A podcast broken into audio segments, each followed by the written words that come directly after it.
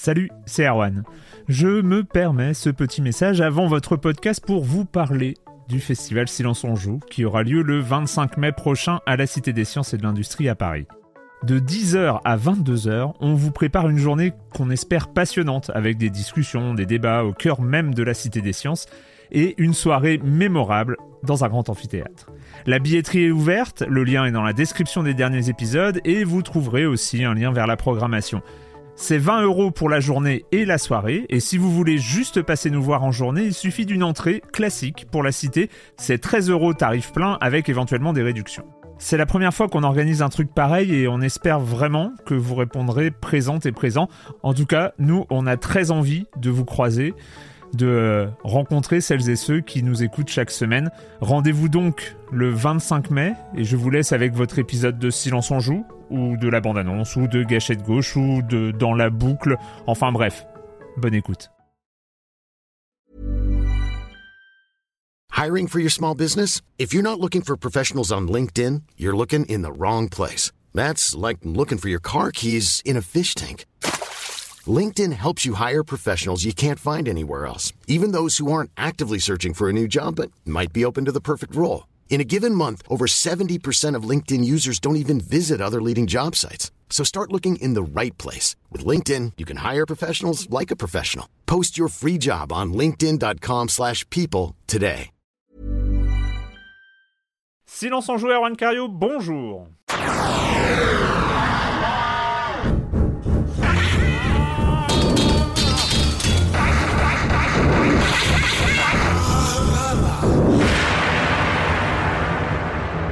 Au programme cette semaine, et oui, c'est le moment, nous allons parler des nouvelles consoles, enfin d'une nouvelle console, celle qui sort en premier, c'est-à-dire la semaine prochaine, c'est-à-dire mardi prochain, le 10 novembre, la Xbox Series X et peut-être de la Series S. On parlera aussi de Watch Dogs Legion, euh, le premier des gros titres d'Ubisoft de cette fin d'année. On parlera aussi, on l'a promis la semaine dernière, de Noita, le rogue light, euh, like ou light, je ne sais plus. Euh, qui, euh, qui cartonne avec euh, tous ses pixels. Et on terminera par, euh, par est-ce qu'on va le conseiller aux âmes sensibles? Pas sûr. On terminera avec visage. mais j'ai le. Et puis le reste du programme, hein, vous connaissez le com des com, la chronique jeu de société de Jeremy Kletskin, évidemment. Et je commence en accueillant trois de mes chroniques heureuses favoris. Julie Le Baron. Salut Julie. Salut Erwan. Oh on t'entend Eh, bien T'as vu, j'ai un, vrai micro avec un son à peu près correct. Incroyable. Un micro de streamer c'est Un dingue. micro de streamer, ouais, fait pour les créateurs de contenu comme, comme moi. créateur de contenu, c'est trop bien. Euh, Patrick Helio, salut Patrick. Salut Erwan, salut à tous. La forme? Bah ouais, écoute. euh, oh, ouais, J'ai- toujours j'ai- ravi j'ai de beaucoup. On en parlera en fin d'émission, mais quand même, hein, j'ai. j'ai- Ouais, j'ai c'était pensé- une semaine. euh, J'ai pensé à toi, j'ai pensé Ouais, à toi bah, avec, euh, avec la, la- Ouais. la disparition de Sean Connery. Je pense qu'on en, on en, on en reparlera. Euh, et Marius Chapuis, salut Marius. Salut, Et donc, euh, toi, tu es euh, malade et en vacances, et tu es quand même c'est ça, ce qui est en quand pleine même, forme. euh, en pleine forme. En pleine forme, avec une oreille en moins. Vous n'avez pas l'image, vous n'avez pas l'image. Euh, on va commencer, bah, on va commencer avec toi, Marius, avec des nouvelles de nos amis, parce qu'on en a déjà parlé évidemment avec Tell Me Why. On en reparlera dans quelques semaines avec Twin Mirror, mais il y a des nouvelles euh, plus euh, corpo, euh, industrielles, on va dire, de nos amis de Dontnod. C'est ça, c'est dans une interview au site VentureBeat où, où le patron de Dontnod explique qu'ils ont en fait six jeux en développement, ce qui est quand même pas rien. Hmm. Euh, on sait que le studio s'élargit, qu'il est passé euh, de Paris à Montréal, qu'ils sont passés à une 300, 300 employés. Mais six jeux, moi je trouve que ça fait beaucoup. Alors ça compte, il compte dans le lot Twin Mirror qui arrive le 1er décembre, donc on imagine qu'il est fini et qu'il est prêt. Et, euh, Hmm. Donc ça fait quand même cinq projets sur lesquels bosser. C'est euh, Bah, considérable, je trouve, surtout pour, euh, pour un studio. Voilà, le premier jeu, Remember Me, on se souvient, euh, bah, je me souviens, moi, en tant qu'auditeur de Silence on Joue, de l'interview qu'ils avaient fait euh, avant que le jeu sorte, qui était super, mais euh, le jeu était décevant et le chemin de Dontnod semblait pas hyper évident et c'est marrant de le voir maintenant, l'entreprise aussi bien. Là, c'est vrai que les cinq jeux, ça fait un peu annonce pour actionnaires, pour rassurer tout le monde, dire on est en pleine forme et on travaille d'arrache-pied. Après, voilà, faut voir, euh, faut voir ce que ça va donner. Moi, je suis pas hyper rassuré. Je trouve, enfin, ça fait beaucoup. Euh, Vampire était pas une franche réussite. Euh, c'est peut-être la difficulté, oui, c'est de s'écarter de leur, euh, de leur, euh, comment dire, de leur savoir-faire narratif mmh. qu'on connaît bien avec ces, ces jeux d'aventure graphique. C'est vrai que Vampire était un épisode où ils essayaient d'aller sur autre chose, un peu à la Remember Me, hein, avec une composante action plus, plus développée, un peu de RPG on verra ce que donnent ces cinq productions. Moi, ça me semble pas complètement, tu vois, incroyable que qu'un studio d'ampleur qui, comme tu disais, donc qui est à Paris et qui a ouvert en plus Montréal, ait cinq, cinq jeux sur le feu. Enfin, ça me paraît. En plus, à des niveaux de production. Qu'ils avaient... Ils avaient extrêmement bien réussi leur levée de fonds quand ils sont entrés en bourse. Hein. Ils, mmh. ils, ont récupéré, je sais pas combien, de 80 millions. J'ai peur de dire une énormité. J'ai plus les chiffres non plus, mais ils ont, ils ont très très bien fonctionné. C'était un truc, euh, ils, du coup, euh, c'est vrai qu'ils se sont retrouvés parce que pour moi, Dontnod, c'était un studio. Alors, on va pas dire que c'était un indé parce qu'ils avaient, enfin, déjà à l'époque, ils mm. avaient 40, 60, 80 salariés, je ne sais plus, mais donc c'était un gros studio. Mais mm. euh, c'est vrai que quand tu rentres en bourse, quand tu récupères des fonds, quand tu ouvres, quand tu ouvres à Montréal, donc généralement, c'est des structures qui vont devenir, qui vont devenir grosses sur le, si on regarde le modèle Ubisoft. Euh, bon, après, voilà, il faut, il faut lancer. C'est vrai que le doute, mais c'est peut-être aussi justement hein, la, question qu'on se posait sur Tell Me Why, c'est la marque Dontnod, le style Dontnod, etc. Mhm.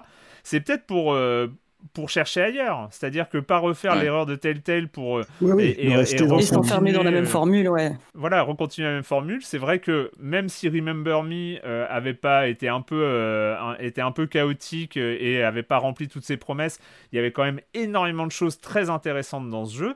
Mm. et, On retrouve parfois aujourd'hui d'ailleurs hein, sur les souvenirs, la gestion des souvenirs. Il y avait plein, bah mm. plein de, de, graines qui avaient été lancées dessus la, mécanique que Cyberpunk met en avant euh, aujourd'hui là dans ses vidéos, ça rappelle beaucoup Remember Me, ouais. Mhm.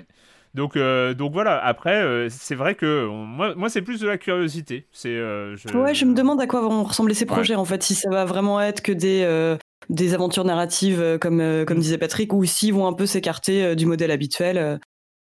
franchement, faut voir quoi. Déjà, j'ai vraiment hâte de voir ce que, ce que va donner Twin Mirror, où là, il y a un côté beaucoup plus enquête. Euh, thriller, euh, je, suis, je suis très curieuse. Quoi. Pareil, pareil. Mais je trouve ça génial, ce qu'on vit aujourd'hui, c'est, c'est après tel tel, je pense que tout le monde a, a compris ce qui s'était passé, a analysé l'échec de tel tel et comment ils se sont effondrés et pourquoi. Et on parlait de Supermassive la semaine dernière, je trouve que c'est très bien cette nouvelle vague de jeux d'aventure. Et moi, j'ose espérer que ces, tous ces gens-là ont compris euh, les, les, voilà, les, les, écueils vers lesquels il fallait surtout pas tomber. Donc moi, moi j'ai confiance, je pense qu'ils sont tout à fait conscient de, du risque qu'il peut y avoir de, de, rentrer dans une routine. Et bon, moi, je, voilà, j'espère aussi qu'il y aura des.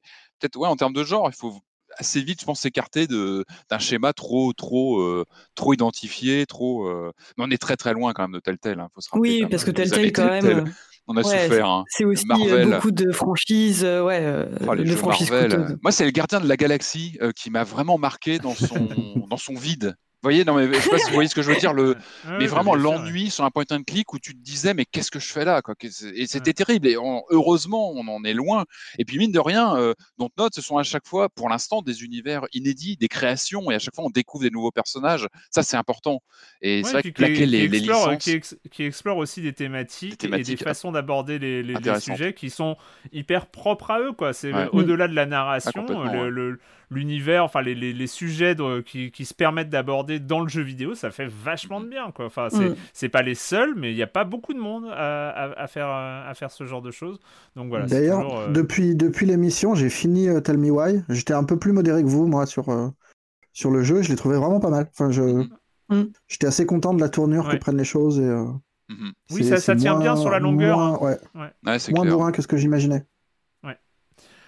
Euh, on en est. Oui, Patrick, toi, c'est euh, du côté de Nintendo. De Nintendo, euh, bah oui de l'actu Nintendo, vont-ils mourir Nintendo? Bah non, c'est pas pour tout de suite. Hein. même loin de là, c'est toujours la fameuse question. En fait, moi, j'avais prévu de vous faire une petite news sur euh, euh un peu de news SAV sur euh, Super Mario All Star 3D euh, qui est sorti. On n'en a pas dit que du bien. Rappelez-vous, il y a quelques semaines, c'était un peu une compilation feignante. Bah, n'empêche qu'il a quand même vendu plus de 5 millions d'exemplaires, c'est quand même pas rien. et puis Nintendo annonce une, une, mise à jour prochaine avec enfin la gestion du. On va pouvoir changer les, les mouvements de caméra. Vous savez, l'angle l'angle, l'axe horizontal, vertical, qui moi me posait notamment problème sur Sunshine où j'ai vraiment eu des soucis. Donc c'était une bonne nouvelle. Mais j'ai un petit peu tiré les cordes de, cette news. Et puis en fait, ce matin, on a eu les pas mal d'infos sur leur, leur le, premier semestre fiscal de Nintendo. Donc c'est pour ça que je vous disais non, ils ne vont pas mourir parce qu'ils ont en fait enregistré des chiffres colossaux Nintendo. Là, ils se, ils se gavent littéralement depuis quelques mois. Ça marche très très fort pour eux. Alors j'ai noté quelques petites choses. Il y a une news très complète sur Gamecult avec tous les chiffres détaillés.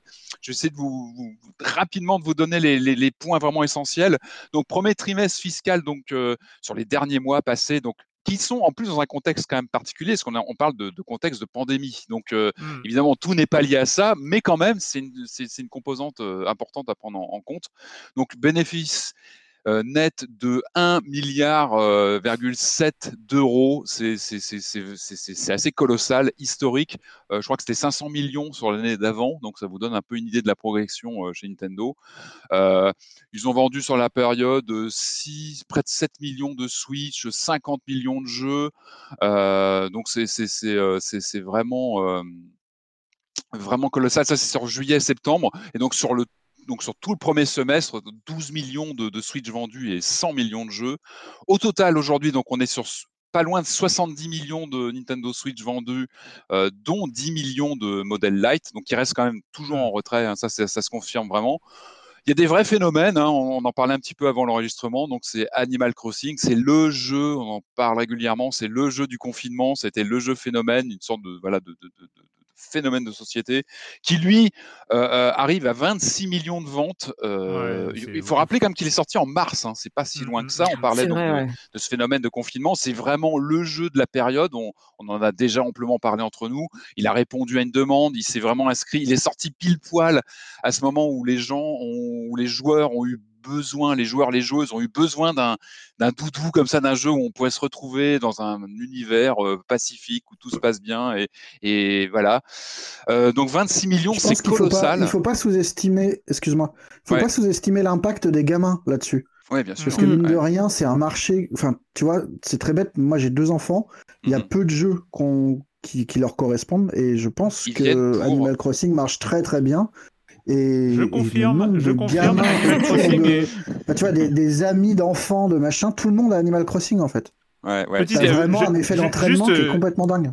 Une, une, anecdote, mais euh, réelle et qui date d'il y a quelques heures. On enregistre jeudi matin. Ce matin, euh, j'ai réveillé Arthur pour qui se prépare pour aller à l'école et là je ne comprends pas parce que normalement je suis obligé un peu de le tirer pour prendre le petit déjeuner euh, et, et, là, il se lève tout seul. Euh, tu peux me laisser, euh, tu peux me laisser, papa, machin. Bon, je le lève. après, j'ai encore deux filles à, à réveiller, donc j'ai encore du taf. Donc je lui dis. Et là, truc de dingue, il s'habille. Il s'habille tout seul avant de prendre son petit déj. C'est pas dans l'ordre des choses, quoi. Donc et bon, ok. Et donc, donc il sort de sa chambre habillé, tout frère et tout fier. Et donc évidemment, je, je, je le félicite, un peu, un peu étonné. Et là, il me dit, papa, est-ce que, euh, vu que je suis habillé, qu'on aura pris le petit déjeuner, est-ce que euh, je peux regarder parce que j'ai des voisins qui sont censés venir s'installer et, euh, oh. et, est-ce que je peux lancer Animal Crossing pour, pour aller voir et, j'ai une nouvelle maison et j'ai des voisins qui arrivent, est-ce que je peux le lancer pour... S'il te plaît, s'il te plaît, s'il te plaît. Non mais, ah mais qu'est-ce que tu veux répondre à ça en tant que parent C'est adorable de vouloir accueillir ses voisins en plus quoi. C'est aussi ça le truc. Et donc, et donc fait exceptionnel parce que ça n'arrive pas normalement. Il a eu le droit d'allumer la Switch avant d'aller à l'école pour euh, accueillir ses nouveaux voisins et, euh, voir sa nouvelle maison. C'est aussi une des mécaniques de ce jeu. Hein. C'est aussi ça, c'est tout toute cette dimension sociale qui marche très très bien. On parle de 26 millions, mais combien d'utilisateurs aussi? Parce que chaque jeu, comme vous, vous, vous, le vivez aussi avec vos enfants, vous le partagez. Il y a plusieurs utilisateurs sur un même jeu.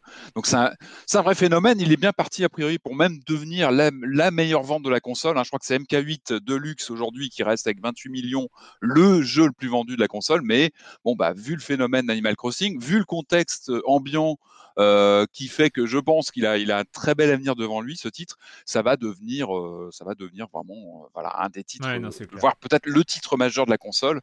Donc, alors parmi les autres données, hein, je, je, continue sur, sur les infos Nintendo. Donc sur avril-septembre, moi j'ai noté une forte croissance des ventes numériques. C'était pas donné chez Nintendo. C'est vrai qu'en général ils sont pas très forts là-dessus, mais ça explose plus 139% donc sur les quelques mois. C'est pas rien. compte tenu de, de, DLC, voilà, de jeux en démat, ça c'est aussi lié, je pense, à la période qui accélère les choses. Un petit bémol quand même, j'ai noté 82% des jeux Switch vendus sur les six derniers mois étaient des jeux Nintendo. Et eh oui, Nintendo règne toujours en maître sur ses consoles, ça c'est pas nouveau, ça a toujours été le cas mais on sait que c'est plus difficile pour les éditeurs tiers de. Bah, de, de, de, bah, je pense qu'on a dit ça depuis que Silence on Joue existe, on dit ça pour tous les consoles. Euh, Alors, avec quand même, le, je pense, le bémol de l'ouverture quand même aux indés sur la Switch, il y, a ça qui est un peu plus, plus marqué hein, sur la Switch euh, par rapport à la Wii U ou aux précédentes machines. Après, après, le truc, c'est que c'est des pourcentages, hein, il faut pas oublier. mais, bien et, sûr. On et là, vu les chiffres.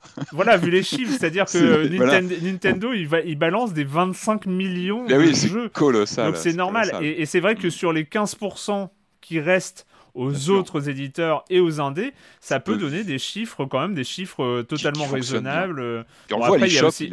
le, problème, c'est qu'il y a aussi Fortnite. Je sais pas s'il compte, euh, parce que c'est vrai que si tu, as... si tu es Nintendo plus Fortnite, on, on obtient 98%. Euh, donc, mais euh, donc, je conclus donc sur euh, donc toujours sur cet article Gamecult qui détaille tout ça. Donc euh, l'info dit que Nintendo se prépare à réaliser son plus gros bénéfice net annuel donc sur l'année complète, qui devrait même dépasser les fameuses années Wii DS qui étaient quand même historiques dans l'histoire du groupe. tout ça, quand on, on analyse, évidemment, il y a le contexte très particulier, il y a les titres forts qui sont sortis en plus au bon moment. C'est c'est le coup de chance quasiment, j'ai envie de dire. Hein, c'est la chronologie qui fait que ça a marché. Et puis le facteur aussi, je pense, qui joue pour Nintendo, c'est le décalage euh, par rapport aux concurrents, notamment Sony, euh, Microsoft, qui sont quand même en phase de transition de génération. On va en parler encore aujourd'hui. Donc ça, c'est toujours une période un peu délicate hein, où euh, euh, la lumière se fait sur la nouvelle génération, euh, les ventes de, de, consoles PS4 anciennes ou donc Xbox commencent à ralentir sérieusement parce qu'on sait que la transition se fait. Donc là, Nintendo, ils sont en décalage total parce que la Switch, elle, est selon Nintendo au à peu près en millions, en milieu d'exploitation, j'allais dire millions, en, en, en milieu d'exploitation selon le constructeur. Donc eux, ils sont en phase de croissance, donc ils sont à contre-courant, ils sont en décalage, et finalement ils profitent aussi voilà, de, cette période, je pense, euh, euh, un petit peu de flottement chez les concurrents, où on sait que c'est en, changement, où euh, parfois on économise pour aller sur la prochaine nouvelle console. Donc Nintendo, ils sont à contre-courant, ça leur réussit à fond. Et bah, la NX, pardon, la Switch, ça marche très bien finalement. Ils ont, ils ont réussi leur pari. Et en tout cas, voilà, donc très très gros carton sur, bah, pour Nintendo pour les derniers mois. Et je pense qu'ils ont vraiment répondu avec leur jeu à une demande, demande forte, très très liée à, un contexte. Et puis c'est très bien parce qu'ils remettent, voilà, ils remettent en avant le support cartouche. Moi, je, je, signe pour ça, donc c'est très très bien. Et, voilà, je sais. bon, en tout cas, voilà, le gros carton Nintendo, ça n'a pas l'air d'être prêt à s'arrêter, en tout cas euh, dans l'immédiat. Julie, euh, Julie, toi, tu voulais parler d'un d'un jeu un peu phénomène euh, qui qui enfin voilà qui arrive de temps en temps dans, dans l'industrie du jeu vidéo. C'est un, jeu qui a été réalisé par une seule personne et qui cartonne au-delà, bien au-delà des attentes du développeur. Ah oui, complètement. Il a été complètement surpassé par. Euh, enfin, le, jeu d'abord, c'est euh, Phasmaphobia. Donc, il y a un jeu qui est en accès anticipé depuis le 18 septembre. Donc, autant euh, ces derniers phénomènes dont on a pu parler, comme Among Us et Fall Guys, ça s'adresse quand même à un public très large. Là, on a un côté mm. un peu plus niche quand même parce que c'est un jeu d'horreur psychologique en coop euh, où quatre joueurs en fait doivent euh, explorer des lieux euh, hantés. par exemple, ça peut être une maison, ça peut être des égouts, un hôpital ou un asile. Enfin, des décors plutôt classiques de l'horreur et donc doivent chasser des fantômes et réunir des preuves pour. Mm. c'est voilà, c'est tout simple. C'est donc juste une personne qui a fait ça. Donc il s'appelle, il répond au pseudonyme de D-Nighter et son studio s'appelle Kinetic Games. Lui, ce qu'il avait prévu, c'était de faire un petit jeu. Euh, il, il, avait euh, optimisé les serveurs pour qu'il y ait 500 personnes maximum dessus. Au final, il se retrouve avec 2 millions de ventes, euh, un pic de joueurs à 90 000. Enfin, je crois qu'au moment où je parle, ça a encore augmenté depuis. Donc, euh, oh il avait juste prévu de réunir un petit peu d'argent pour euh, éventuellement passer à un autre jeu. Et il se retrouve mhm. donc à complètement devoir travailler sur ce jeu parce que les joueurs ont des attentes énormes. Et moi, ça me fascine parce que c'est vraiment un jeu qui paye pas de mine comme ça. Enfin, même si le concept est assez génial, moi, je trouve ça super cool d'aller chasser le fantôme avec ses potes. C'est quoi, le, quoi, le concept euh, en, deux mots? Ah bah en deux mots, c'est euh, chasser des fantômes. Genre t'arrives dans, dans un endroit euh, très sombre, t'entends des bruits, euh, il faut essayer de prouver qu'il y a eu l'activité d'un fantôme en fait, et avec différents outils pour ensuite le classer. Paranormal activity quoi. C'est exactement ça, ouais. Et donc forcément, vu que c'est qu'une seule personne, on voit très vite les limites du truc, hein, autant au point de vue du graphisme que, enfin des graphismes que de, de, la maniabilité. Mais moi, je trouve ça vraiment très cool. En fait, je, je, suis toujours très très contente quand un petit projet d'horreur comme ça arrive dans le grand public et forcément si ça a aussi bien marché, c'est parce que des streamers, euh, c'est un jeu qui est très streamable en fait. C'est toujours très drôle. Tu passes ton temps dans l'obscurité à plus avoir peur de tes amis que euh, des fantômes en, eux-mêmes. Je pense qu'on aura sans doute l'occasion d'en reparler plus tard, parce qu'il faut absolument qu'on se teste ça. J'ai envie de vous voir en chasseur de fantômes. On essaie ça. Mm. après, il y a toujours, il y a toujours, ça on en, a déjà parlé, mais il y a toujours euh, le, danger d'un succès non prévu et, non anticipé pour un développeur. Euh, on sait que, euh, on se rappelle que le développeur de The Stanley Parable notamment avait hyper mal vécu euh, son succès et encore lui il l'avait il l'avait mis en ligne une fois fini mhm. Là, d'après l'article que tu nous as fait suivre. ah oui, un article d'hygiène, ouais, qui interviewe le développeur. Ouais. On, sent que le mec est un peu perdu aussi, c'est-à-dire qu'il doit changer ses plans, il doit mhm. corriger des bugs, il doit. et, il, se met aussi une pression on n'est pas sûr non plus qu'il soit prêt à, supporter, euh, à supporter vraiment cette pression. Euh, c'est vrai que c'est toujours le, danger, avec en plus une communauté. Euh, oui, qui peut parfois être un peu. Qu'on espère, qu'on espère bienveillante, hein, mais qui est. il va peut-être s'encadrer, il va peut-être être encadré ce monsieur. Bah, c'est ce que j'espère. Ouais. Parce que c'est vrai que le jeu coûte rien, enfin c'est genre 12 euros en accès anticipé. il a prévu d'augmenter euh, le prix pour la vraie sortie du jeu qui est prévue en 2021. Mais il y a aussi hmm. ce côté, euh, il avait prévu euh, peut-être de pas passer énormément de temps sur ce jeu. Il a peut-être d'autres projets derrière et c'est vrai que se retrouver dans, à optimiser un truc sur lequel il n'avait pas prévu de passer ses, futures années, faut voir. Mais ouais, j'espère en tout cas qu'il sera assisté quoi.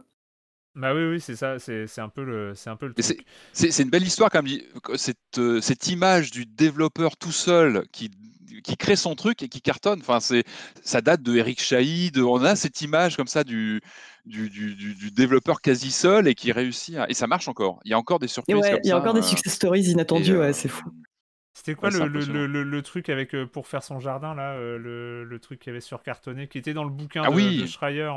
Oui, bien sûr, c'est Star, Stardew Valley. Ah, Stardew Valley, ouais. Stardew Valley, pareil, oui. qui, était, qui avait été vraiment un peu. Qui avait percé. De mémoire, c'était un peu le, dernier jeu un peu solo. Enfin, il n'était pas tout à fait solo le mec, mais euh, c'était c'était pas loin en tout cas. Mais, pareil, comme tu dis, Erwan est, pour le coup, lui, hein. et, oui, production torturée, production bah torturée. Euh, Schreier le, mm. raconte très très bien dans son livre. Hein. Production torturée, malgré le succès, malgré les ventes, malgré les millions qui tombent. Euh, oui, il y a un rapport à l'œuvre, à comment évolue ta création. Je pense qu'il peut être angoissant. Et, quand on pense à un Overworld, est-ce qu'un Overworld aurait été un Overworld aujourd'hui euh, avec justement ces retours de joueurs euh, avant la fin du développement? Est-ce que ça n'impacte pas sur la vie même de, du, titre, de la création? C'est une vraie question intéressante, je mm. trouve. Euh. Mm.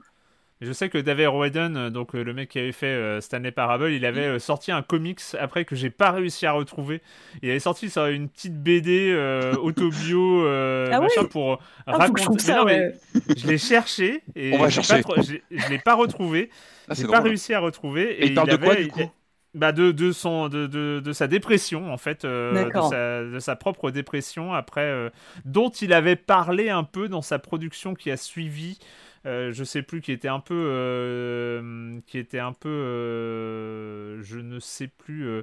Il, il, avait fait un jeu après où il avait parlé un peu de, des trucs de mhm. développement et des trucs comme ça, mais euh, c'est euh, mais c'était c'est toujours un truc où il faut faire où il faut faire gaffe quand un Et lui c'est lui je crois où ça il voulait, il voulait pas sortir son jeu. Je crois que c'est sa femme qui lui dit mais sors-le ton sors-le ton truc faut, faut, faut, que tu y ailles quoi. ah oui Stardew Valley ouais, ouais c'est un peu comme euh, la française des jeux qui prévoit une cellule psychologique pour les personnes qui viennent de gagner énormément d'argent. En fait faudrait faire ça pour les développeurs qui ont une success story quoi. C'est ça c'est ça euh, le com des coms de la semaine dernière. Euh, il y avait une remarque hein, de Étienne Mineur sur le micro de Julie, mais c'est assez eh, C'est réglé. Voilà. C'est juste pour toi, Étienne. pas besoin, pas besoin d'un crowdfunding, donc euh, il proposait hein, gentiment. hein. Euh, nous avons euh, Oncle Fernand, alors ça c'est assez dingue, j'avoue que j'ai très très envie de faire un test, parce qu'en plus il est récent. Donc euh, qui dit, dans ce dernier podcast, vous avez eu une brève discussion sur les crashs d'avions dans les jeux vidéo, Ah, et ça serait intéressant juste une fois de faire un jeu où l'avion où il ne se passe rien. oui. Suggériez-vous Bah alors deux heures et demie à ne rien faire Eh bien, ça existe évidemment et c'est sur Oh Steam. non, je vous vrai. présente, je vous présente Airplane Mode.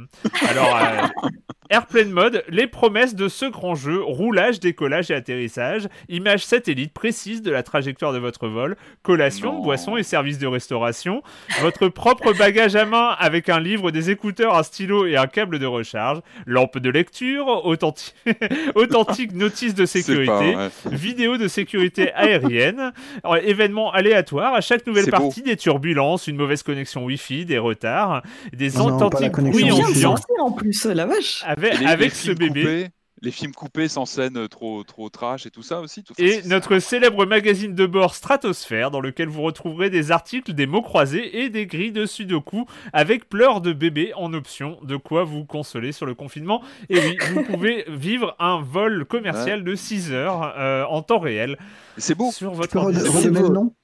Hein? Tu peux redonner Airplane le nom? mode. Mode Airplane avion. mode. Airplane mode. C'est une extension pour euh, Flight Sim en fait. T'as des mecs qui peuvent être dans l'avion d'un des mecs qui, qui, qui, qui pilotent. Et... Non mais c'est extraordinaire. C'est extraordinaire. Non, c'est pas une extension, c'est un jeu, c'est un jeu Mais solo c'est de parce sortir. que justement, moi je trouve qu'un jeu 9,99. vidéo qui n'est- plus performatif, c'est fascinant aussi. C'est-à-dire qu'on on plonge dans une réalité euh, d'une euh, voilà d'une euh, d'une vacuité folle. Enfin, c'est c'est Oui. beau aussi. Je trouve que le geste est beau. Après, est-ce que je vais le lancer? Je suis pas sûr, mais mais qu'il existe, soit c'est bien. La bonne nouvelle de Airplane Mode, c'est qu'on a une place côté hublot. Oh Ah, ça Voilà. c'est Ah cool. ouais, c'est peut-être un peu cheaté alors en fait. Ouais, Mais en vrai, ouais, ça me rappelle un article du Wall Street Journal sur des, euh, des, des personnes euh, en fait qui étaient nostalgiques, enfin plus souvent des personnes qui font souvent des voyages en classe affaires et qui étaient nostalgiques de la bouffe d'avion et qui se faisaient littéralement livrer de la bouffe d'avion. Oh ça, my- Je les imagine en train de se faire livrer le truc, en train de jouer à Airplane Mode en même temps. C'est ouais, c'est chaud. Ça va pas ben, s'améliorer, des oui, films. effectivement, que le confinement Je suis, est je oui, suis en train de regarder la bande-annonce, il y a effectivement des films, Patrick. coupé. Ah, la coup, vache. enfin, oui, parce que c'est vrai que tu regardes les films différemment en avion. Enfin, on le sait tous. Ah bah voilà. Tu as un rapport différent, euh, un peu sale au cinéma dans- en avion. C'est très bizarre. Le son Ah oui. est crachotant. euh. Donc, C'est euh, le moment où tu vas t'infliger tous les trucs pourris aussi. Et enfin, oui, tous les films que tu regardes jamais autrement. C'est ah, ça. c'est Donc, on se confort- Par programme- contre, de, de là à lancer ça dans ton salon, c'est il y, a un- il y a un pas à franchir. Je, Mais je est-ce un qu'il faire. faudrait pas un mode multi Oui, à plusieurs dans l'avion, à se regarder avec des Genre, regards un peu les- gênés. après, après, les, après les apéros Skype, tu vois, c'est euh, le, le voyage à l'E3, tu vois. Allez, Willy, on va, oui, on va à. Los Angeles, tous ensemble. On passe 6 heures Tu dans sors, un ta, avion. tu sors ta DS virtuelle, tu sais. euh, oui, c'est incroyable. Voilà, donc euh, comme quoi, quand, euh, quand on demande quelque chose, forcément, ça existe déjà. C'est Ah, c'est beau, euh, c'est beau. Non, non, c'est assez incroyable. On fera On un n'a pas à déposer l'idée, c'est déjà fait, donc on a peut-être loupé. Bon, Ouais. voilà, ça sert plus à rien. Mais, euh, Faut se rappeler, Bon, un faut se petit rappeler 58 de... sur Metacritic quand même. Ouais, ah, c'est clivant, hein, je pense qu'il est clivant. C'est l'expérience par définition. euh, On se rappelle de désert bus, hein, désert bus où il s'agit de conduire un bus dans un désert euh, pendant, Ah oui, de- bien pendant sûr. des heures. Ça, ça Exactement. aussi. Ouais, ouais, ouais. Euh, ah, tu conduis, enfin- tu conduis là. Oui, c'est vrai. Tu, Tu conduis, fais quelque fais chose, quand même. Malgré tout. Euh, Red qui réagit donc à la news sur Oculus hein, sans être naïf, il n'y a rien d'étonnant dans ce que veut euh, Facebook avec son Oculus Quest 2 et son très bon rapport qualité-prix. Aidé par le fameux quand c'est gratuit, c'est vous le produit de l'entreprise. Euh, il y a d'ailleurs fort à parier que la marque Oculus finisse par disparaître avec le temps. Le récent Facebook Connect en témoigne. Si vous tenez à votre vie privée, allez voir la concurrence. Et entre les smartphones, les télés ou autres objets connectés, les recherches internet ou les caméras dans la rue, restez vigilants. Bref, au moins reconnaîtront à Facebook euh, d'être clair dans sa démarche.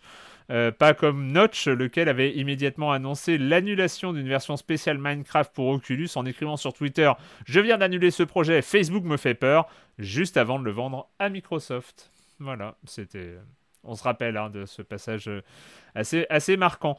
Euh, bah, c'est le moment on va commencer à parler de- de jeux vidéo, mais comme une fois, par génération, à quelques occasions. je sais pas, ça doit être la, deuxième troisième génération. Alors, le problème avec Nintendo qui, qui, qui fait des, des, générations décalées, on, arrive mal à calculer, mais euh, depuis euh, l'existence de Seigneur Chanjou, c'est euh, la troisième génération qu'on suit en, en, live, la troisième sortie de nouvelle génération. c'est vrai que c'est bah, la Xbox Series X hein, qui ouvre le bal mardi prochain. Donc, nous, on enregistre le jeudi et donc ça euh, sort mardi. En tout cas, ça sort pour ceux qui euh, réussissent à mettre la main dessus, ceux qui ont envie. C'est vrai que euh, vous, si on regarde sur les sites, les sites de vente et tout ça, c'est très, ça commence à être compliqué de se, de s'approvisionner parce que tout est en rupture, forcément. c'est la Xbox Series X qui sort. Ah, donc, avec Marius, on a eu la chance de pouvoir mettre la main dessus.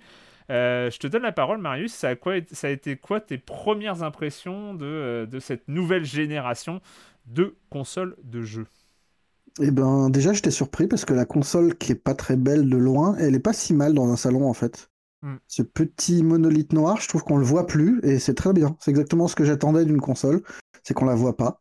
Hmm. Euh, ça et le fait que ça crache quand même un petit peu d'air chaud et que le fait que ça soit à l'horizon, à la verticale, et surprenant. Donc il faut juste trouver un endroit. Euh. Donc le premier contact, c'est ça, c'est très con, c'est où le ranger. Où ranger ton truc qui est pas à l'horizontale mais à la verticale et, euh, et c'est pas une bonne idée de mettre une plante à côté. c'est ça. J'étais obligé de décaler un petit peu mon petit palmier à côté. Euh.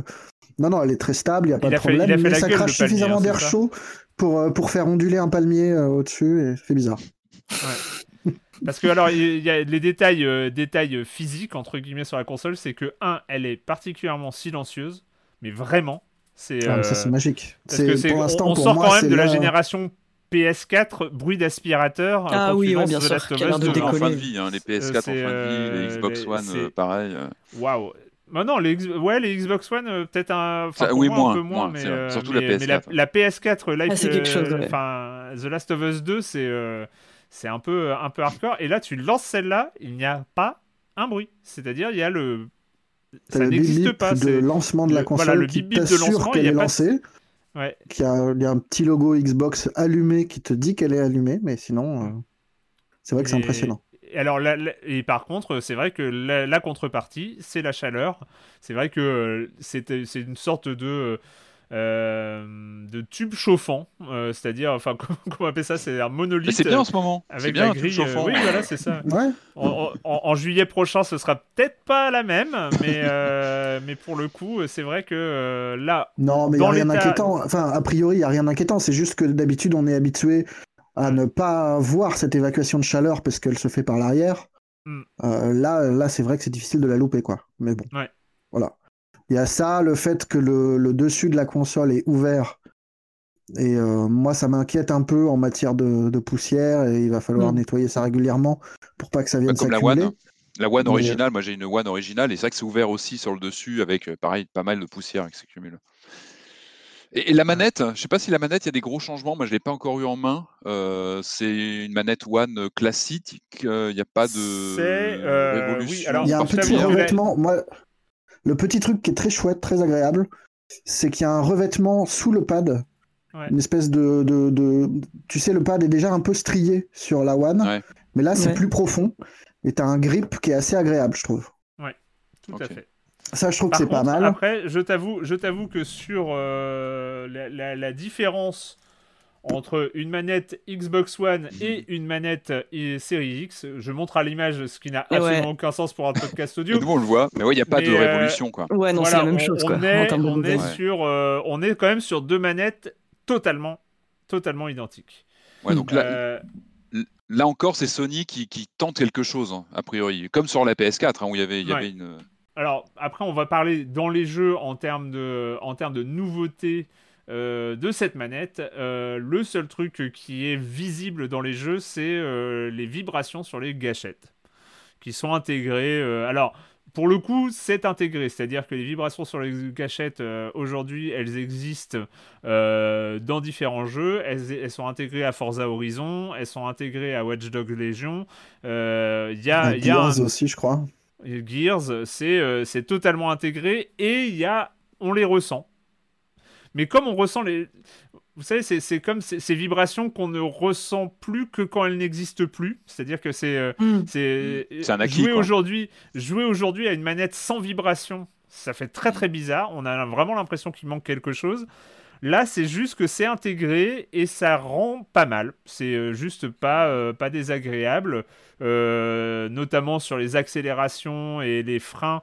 Sur les voitures où, où tu peux avoir des vibrations à droite ou à gauche ou des, des, choses comme ça sur, qui, qui arrivent un peu sur, sur le, le, creux de l'index là.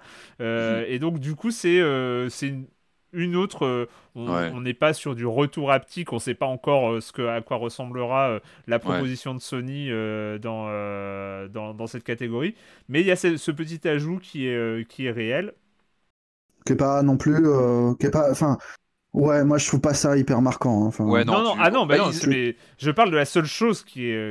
C'est pas du tout marquant. Oui, pour. en même temps, ils avaient une très bonne manette. Hein, la manette One, elle est, elle, est, elle est très très bonne. Et du coup, a priori, bon, une équipe qui gagne, on change pas. Quoi. Ils gardent la même manette, très peu de changements.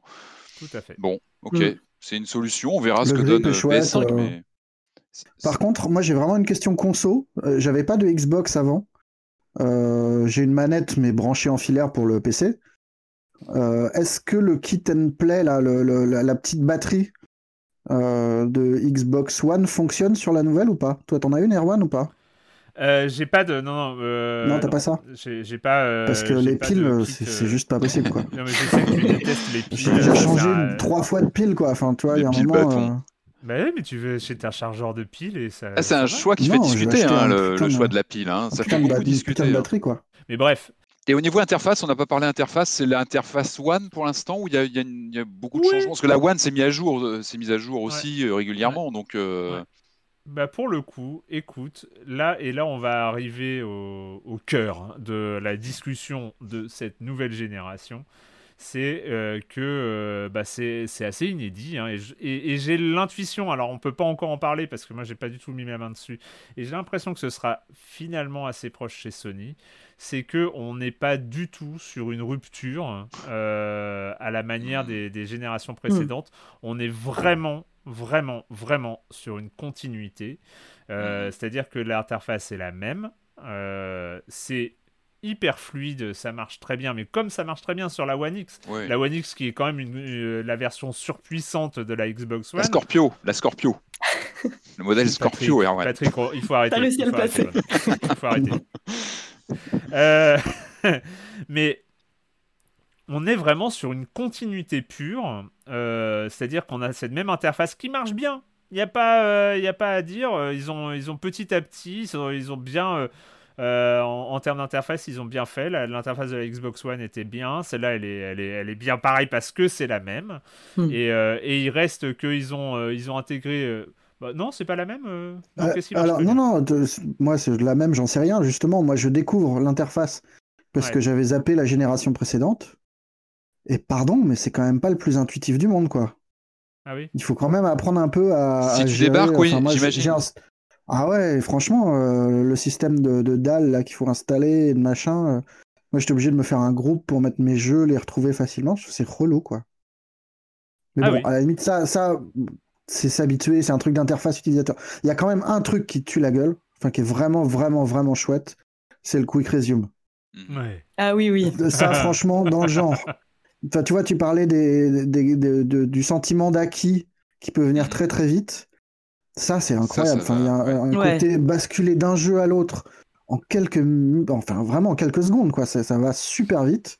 Mm-hmm. Ça, c'est c'est la grande promesse, je trouve, de cette console. Enfin, c'est le fait de, lancer tes jeux super vite et de plus avoir à attendre, quoi. Oui, puis en plus, tu peux faire euh, basculer entre 5 jeux, non? Ou un truc comme ça. As... Ouais, j'ai pas tenté le nombre de jeux mm. max, mais, mais c'est. Enfin, pour l'avoir fait là, avec un catalogue de, de jeux bah, qui est pas forcément. Euh, moi, je passais mon temps entre des vieux jeux à basculer d'un truc à l'autre pour voir comment c'était, et ça marche super bien. Enfin, je trouve c'est vraiment. Je, vous fais un, spoiler quand même. Marius s'est mis à Slay the Spire sur Xbox Series X. ah ouais. Moi, Non, mais moi J'ai respect. Moi, dessus, mais- Non, mais c'est ouais. intéressant ce que tu disais, euh, Marius, sur l'acquis. Ça va devenir un acquis. Après, j'ai envie de dire, c'est pas non plus le. Pour moi, c'est pas une killer app. C'est pas un truc, tu vois, ça va devenir un. Ah non, presque la un- question c'est est-ce que ça, est-ce que ça vaut 500 balles quoi? Et c'est ça la vraie Est-ce question. que tu as envie de mettre 500 balles Exactement. dans une console qui va très vite et qui te Euh. permet de switcher d'un jeu à l'autre? Ouais. Je pense que si tu as la, la- si t'as- si t'as la génération précédente euh, en HD, euh, enfin tu vois la, la déjà One X, hein, la Xbox One, avait, elle était déjà assez je rapide suis sur pas les sûr qu'il y ait besoin quoi, mais Ouais, moi, à titre Ouais. personnel, ça me dérange pas d'attendre un petit peu, tu vois, euh, une Ouais. minute pour qu'un jeu se lance, quoi. Après, je peux comprendre que c'est dur d'en revenir. Une fois que tu t'habitues au quick, quick resume, je pense que ah, ça c'est peut être un peu vraiment ouais, compliqué, c'est ouais. super agréable quoi. Mais de là à faire un chèque tout de suite, ouais, moi les deux peu trucs que je problématique. découvre c'est ça et le Game Pass. Enfin c'est con mais Ah oui, c'est vraiment Oui, les bah oui, deux propositions parlé, super fortes. Et tu vois, je- ouais, tu, tu parles de Slay the Spire.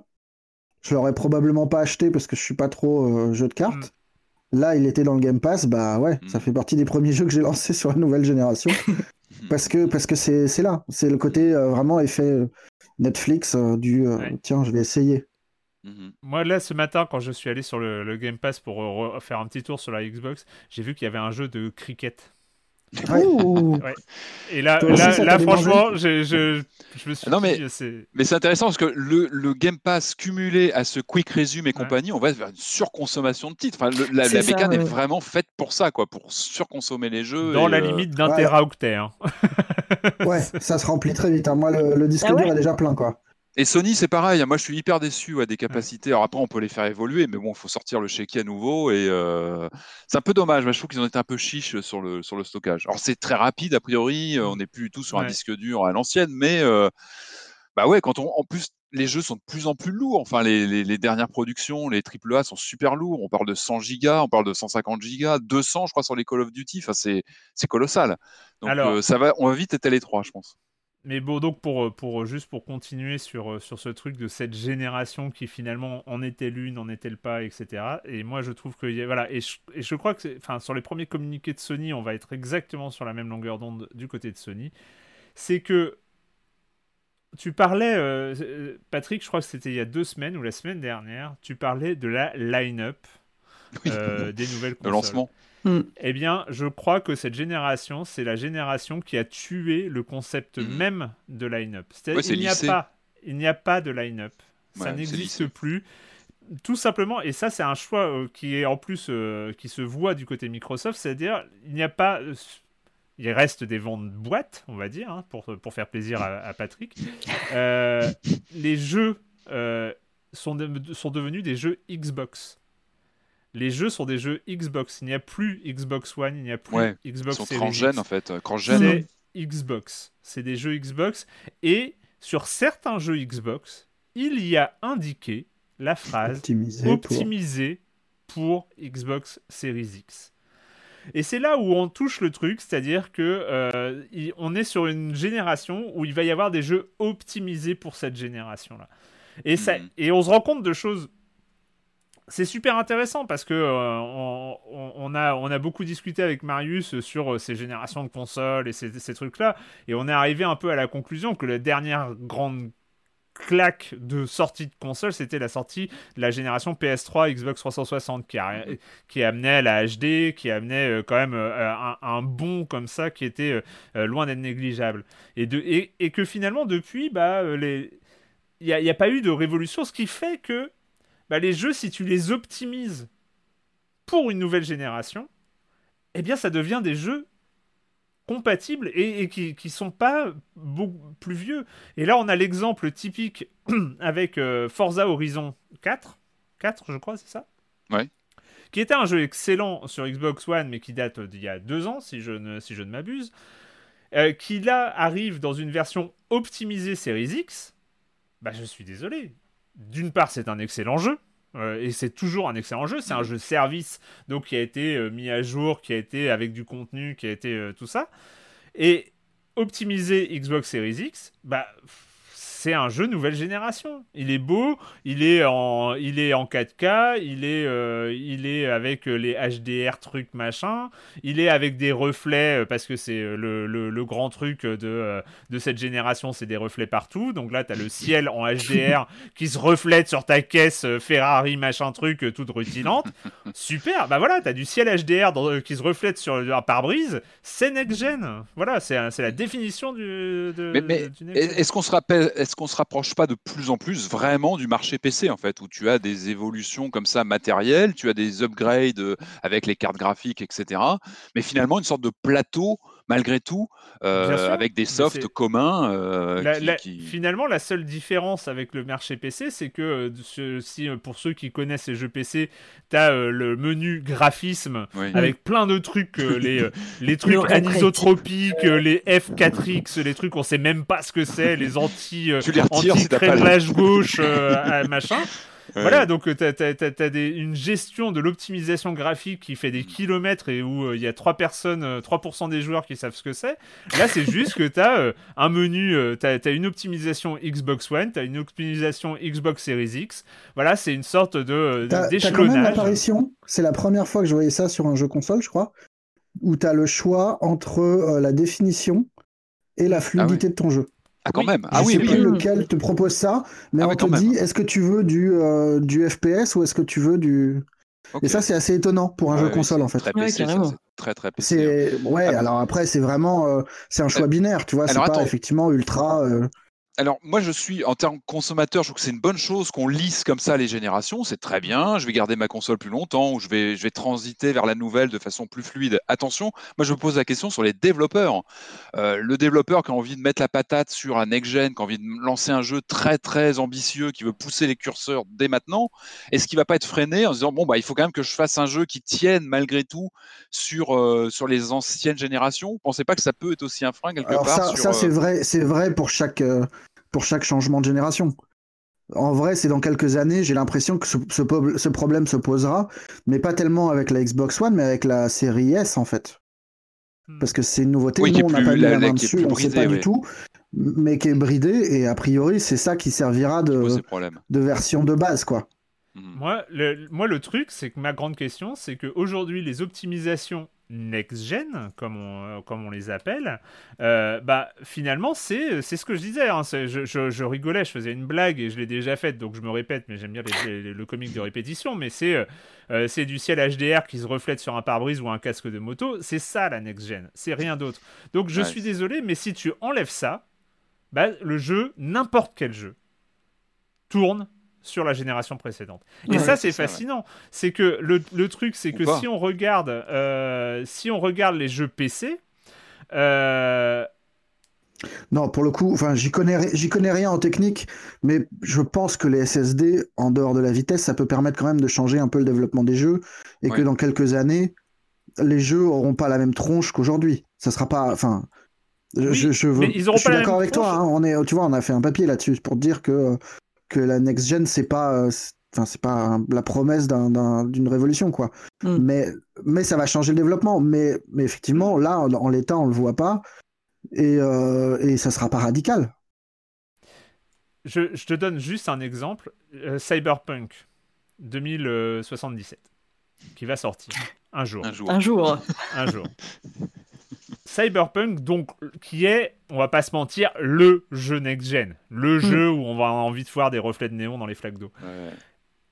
Si tu regardes les configs PC, la configuration minimale, je suis sur la page, je suis allé sur la page exprès, la configuration minimale pour le PC, c'est une Nvidia GeForce GTX 780.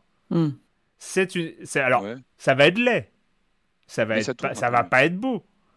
La GTX 780, si je ne m'abuse, c'est 4 euh, générations de cartes graphiques. Euh, c'est le, Je sais, oui, dans ces eaux-là. Ce qui veut dire que euh, le jeu le plus next-gen, bah, sur une version PC, bah, il va tourner sur les générations présentes. Donc on peut très bien imaginer que quelqu'un qui a une Xbox One X aujourd'hui va pouvoir jouer à quasiment tous les jeux prévus pour la Xbox Series X, un peu moins beau, moins de reflets, peut-être moins de frames par seconde, mais pourquoi pas? Why not? Je ne sais pas. Euh, parce que maintenant, les jeux sont optimisés pour. Mhm. Et c'est là où je trouve que. y a- Et, et, j'ai l'im- et cet optimisé pour, je l'ai entendu la dans la communication de Sony. Euh, qui, euh, qui commence, enfin qui a bien commencé déjà sur la PS5, mais il va y avoir aussi des jeux optimisés pour PS5. Donc Je des, pense 4, que c'est- des jeux PS4 optimisés PS5, donc qui sont un Voilà. petit peu retaillés, Voilà. qui sont retouchés Et, par et le sur les développeur en sorties, général. euh, voilà, le euh, Assassin's Creed Valhalla sera optimisé pour PS5 euh, et, et- et ce genre de choses. Ouais, mais ça, enfin, c'est assez, c'est assez logique. Enfin, pour le coup, moi, je vois pas un problème. C'est que t'as tous les jeux de fin d'année qui seront disponibles pour les gens qui ont des PS4 ou des Xbox One et le parc installé, il est pas petit.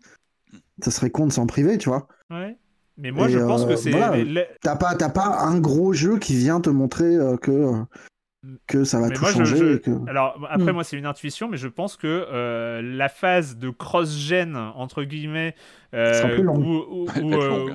Où il va, Non. il va y avoir euh, des, des jeux à cheval. Et ben, moi, je pense, c'est mon intuition, qu'elle va pouvoir durer toute la neuvième génération. C'est-à-dire que les jeux de fin de neuvième génération, de fin de Xbox Series X, continueront à tourner en mode moins beau sur Xbox One. C'est mon intuition. Je me, je me gourre peut-être, mais... Je sais pas, euh, parce mais- qu'après, ça demande. Tu vois, là, typiquement, sur Cyberpunk, si ça coince, ils expliquaient, ça coince sur l'optimisation euh, des current gen, justement.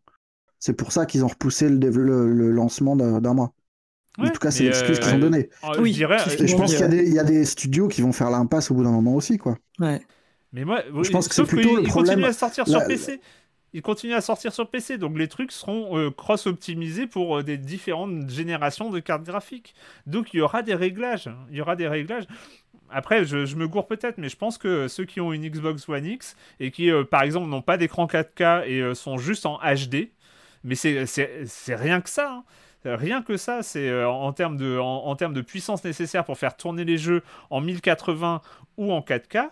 Euh, c'est, euh, je pense que les gens qui ont qu'une télé HD, ils pourront continuer à faire tourner vraiment la plupart des jeux euh, Series X Oui. pendant, euh, pendant plusieurs années. Du coup, ça te, moi, pour moi, ça me présente cette next-gen presque comme un luxe. C'est quelque chose de, tu sûr. vois, c'est, j'investis Ah bah parce que oui, je veux me faire Oui, plaisir ça, et avoir du, jeu, mais en mieux, quoi. tous les Mm. potards au Mm. maximum, mais il n'y a pas ce côté nécessité de dire allez, je- j'ai besoin d'une voilà, d'une console nouvelle génération comme on a pu le vivre auparavant. Effectivement, il il y a moins cet attrait de, de nouveauté. On parlait des, des jeux de lancement qui n'étaient pas toujours géniaux, mais il y avait parfois des tentatives, il y avait des choses parfois ratées, mais il y avait voilà, ça, ça suscitait la curiosité. Et là, je trouve que c'est très flat en termes de curiosité. Enfin, de mon, mon point de vue, c'est vraiment un, un lancement next-gen euh, assez triste, quoi. Il n'y a Ouais. pas de. Ouais, c'est vrai que je suis pas non plus mue par une envie d'avoir la, la dernière console dernier cri pour avoir des reflets de meilleure qualité. euh, Ah, est ouais. euh, c'est- Tout à fait.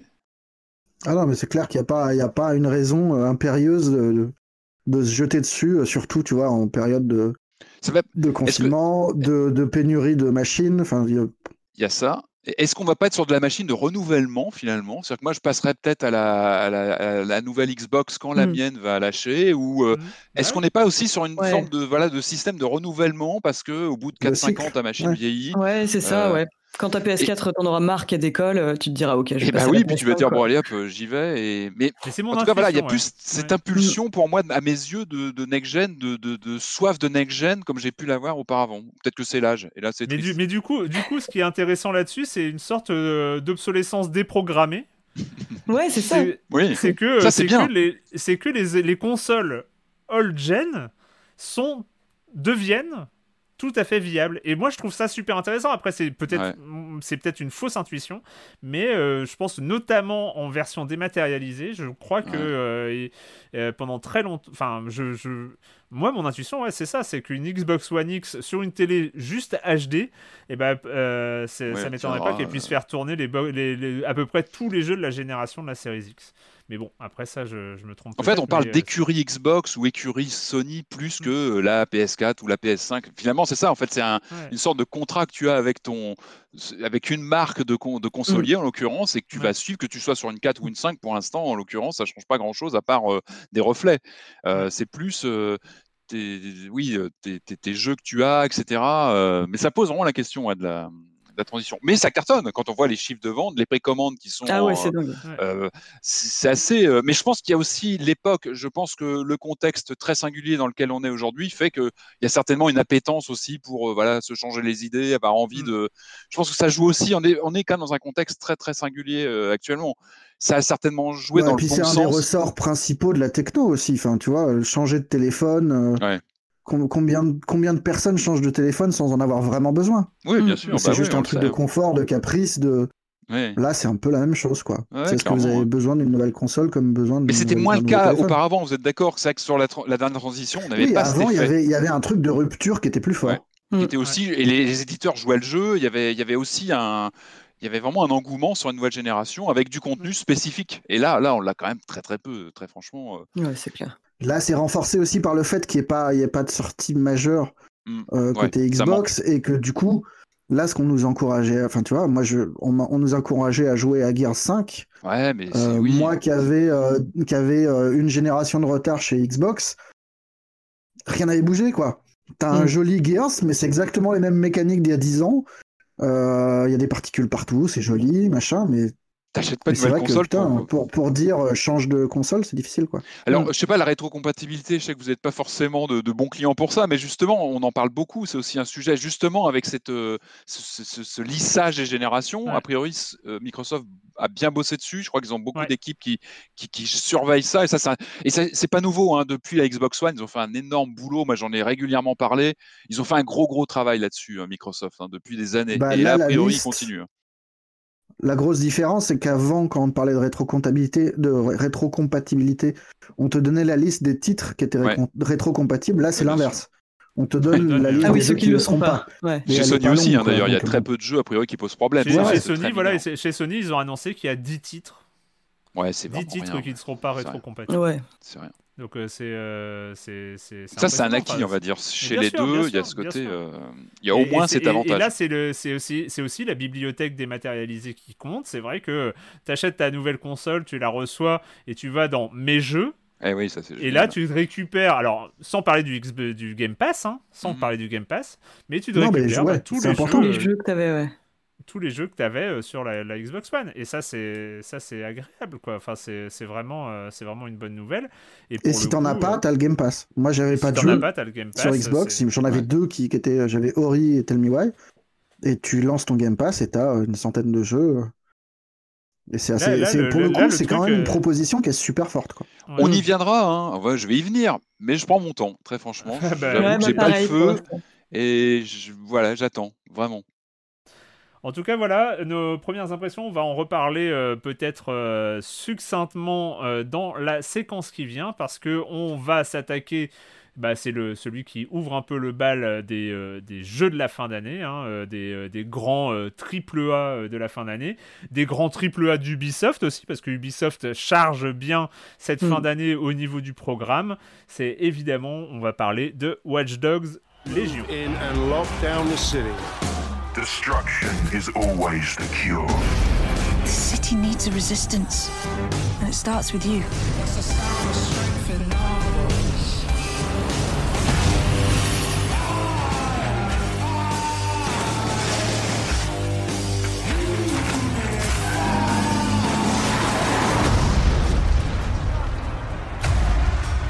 Let's take back London.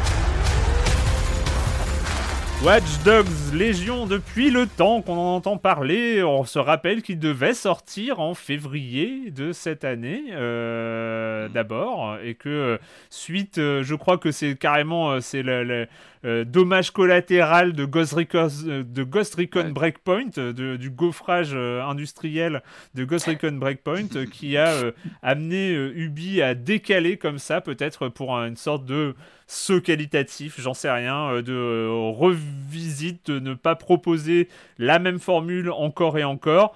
Est-ce qu'ils y sont arrivés Parce que voilà, on va pas se mentir, on commence à jouer, on est dans un jeu Ubisoft, on est dans un jeu Ubisoft, Patrick. Oui, alors euh, le troisième Watch Dogs, euh, alors développé par Ubi Toronto, euh, donc qui était euh, un petit peu attendu au tournant. C'est vrai qu'il y avait cette promesse depuis, euh, bah, depuis les débuts de communication, je crois que c'était le 3 2019, si je dis pas de bêtises dans ces eaux-là, sur bah, la grande, la grande idée, c'était de ne plus avoir un héros qui était plus ou moins charismatique, Mm. hein, d'après quand on se rappelle du premier ou du deuxième. C'est un peu moins pire sur le deuxième, mais voilà, les héros de Watch Dogs ont- n'ont jamais vraiment percé l'écran, et d'avoir justement cette cette fonction de, de pluralité de, de, de, de personnages incarnables, parce qu'on peut être, on peut piocher dans n'importe quel personnage euh, euh, qu'on croise dans le jeu pour euh, l'incarner et le faire intégrer ce, cette, euh, comment dire, cette escouade de personnages. On rappelle un petit peu quand même le contexte, important. On, se retrouve. Alors moi, j'adore, j'adore l'ambiance, qu'on est dans un Londres sensiblement futuriste, on va dire une projection sur 15 ans environ, et ça, je trouve ça génial. J'ai- beaucoup, moi j'aime beaucoup le, le long. Déjà, j'adore la ville et à rejouer à, à ce jeu m'a m'a renvoyé à la figure le fait qu'elle me manque terriblement. C'est vrai que depuis des mois, on peut plus y aller et j'adore Londres. Et, euh, et c'est vrai que moi, j'ai vraiment une soif d'open world. C'est aussi, encore une fois, c'est cette période qu'on vit où on est cloîtré chez soi, on sort pas beaucoup, euh, et ça fait du bien de, de voilà d'avoir des, des comme ça du monde ouvert qu'on peut explorer. Et, et Londres, j'ai un attachement à Londres, et c'est vrai que euh, j'aime beaucoup ce Londres euh, qui est mis en scène donc dans les 10-15 ans, qui est donc sous un un régime totalitaire avec des nouvelles technologies, des drones partout qui nous surveillent. Et en même temps, on a à la fois un Londres vieillissant, un peu crade. Euh, on n'est pas sur du Londres euh, futuriste, euh, épuré. Non, on est sur, un, euh, sur des vieilles pierres abîmées. On a du, du street art. On a un Londres arty, en fait. C'est ça que j'aime bien. On a même en termes d'ambiance musicale, on a quelque chose d'assez branché, je trouve, qui, qui, qui, qui te donne vraiment cette, pulsation que tu as à Londres. Moi, j'ai j'ai retrouvé ce, ce truc, cette vibe que, que, que tu as quand tu es, quand tu es là-bas. Euh, et puis donc ce futur avec des drones partout. Et je trouve que ça fonctionne bien. On a vraiment cette vision euh, probable. Euh, J'imagine que Ubi a dû travailler avec des gens qui travaillent justement sur des technologies du futur, qui imaginent ce que peut être euh, euh, les, les, les, les systèmes de reconnaissance, de surveillance à 10-15 ans. Euh, tout ça pour dire qu'en tout cas la carte fonctionne bien, le décor fonctionne bien. Moi j'ai une fascination vraiment pour le voilà pour la ville, pour la Mm. manière dont tout ça est, est mis en scène à, à l'écran.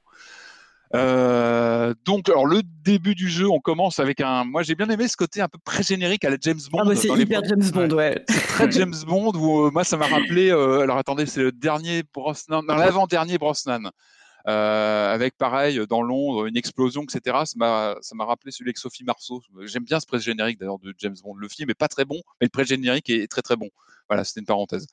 Euh, il y a une pré-générique avec euh, voilà un, un agent etc une explosion et puis le début donc d'une attaque euh, terroriste à Londres. C'est assez crispant hein.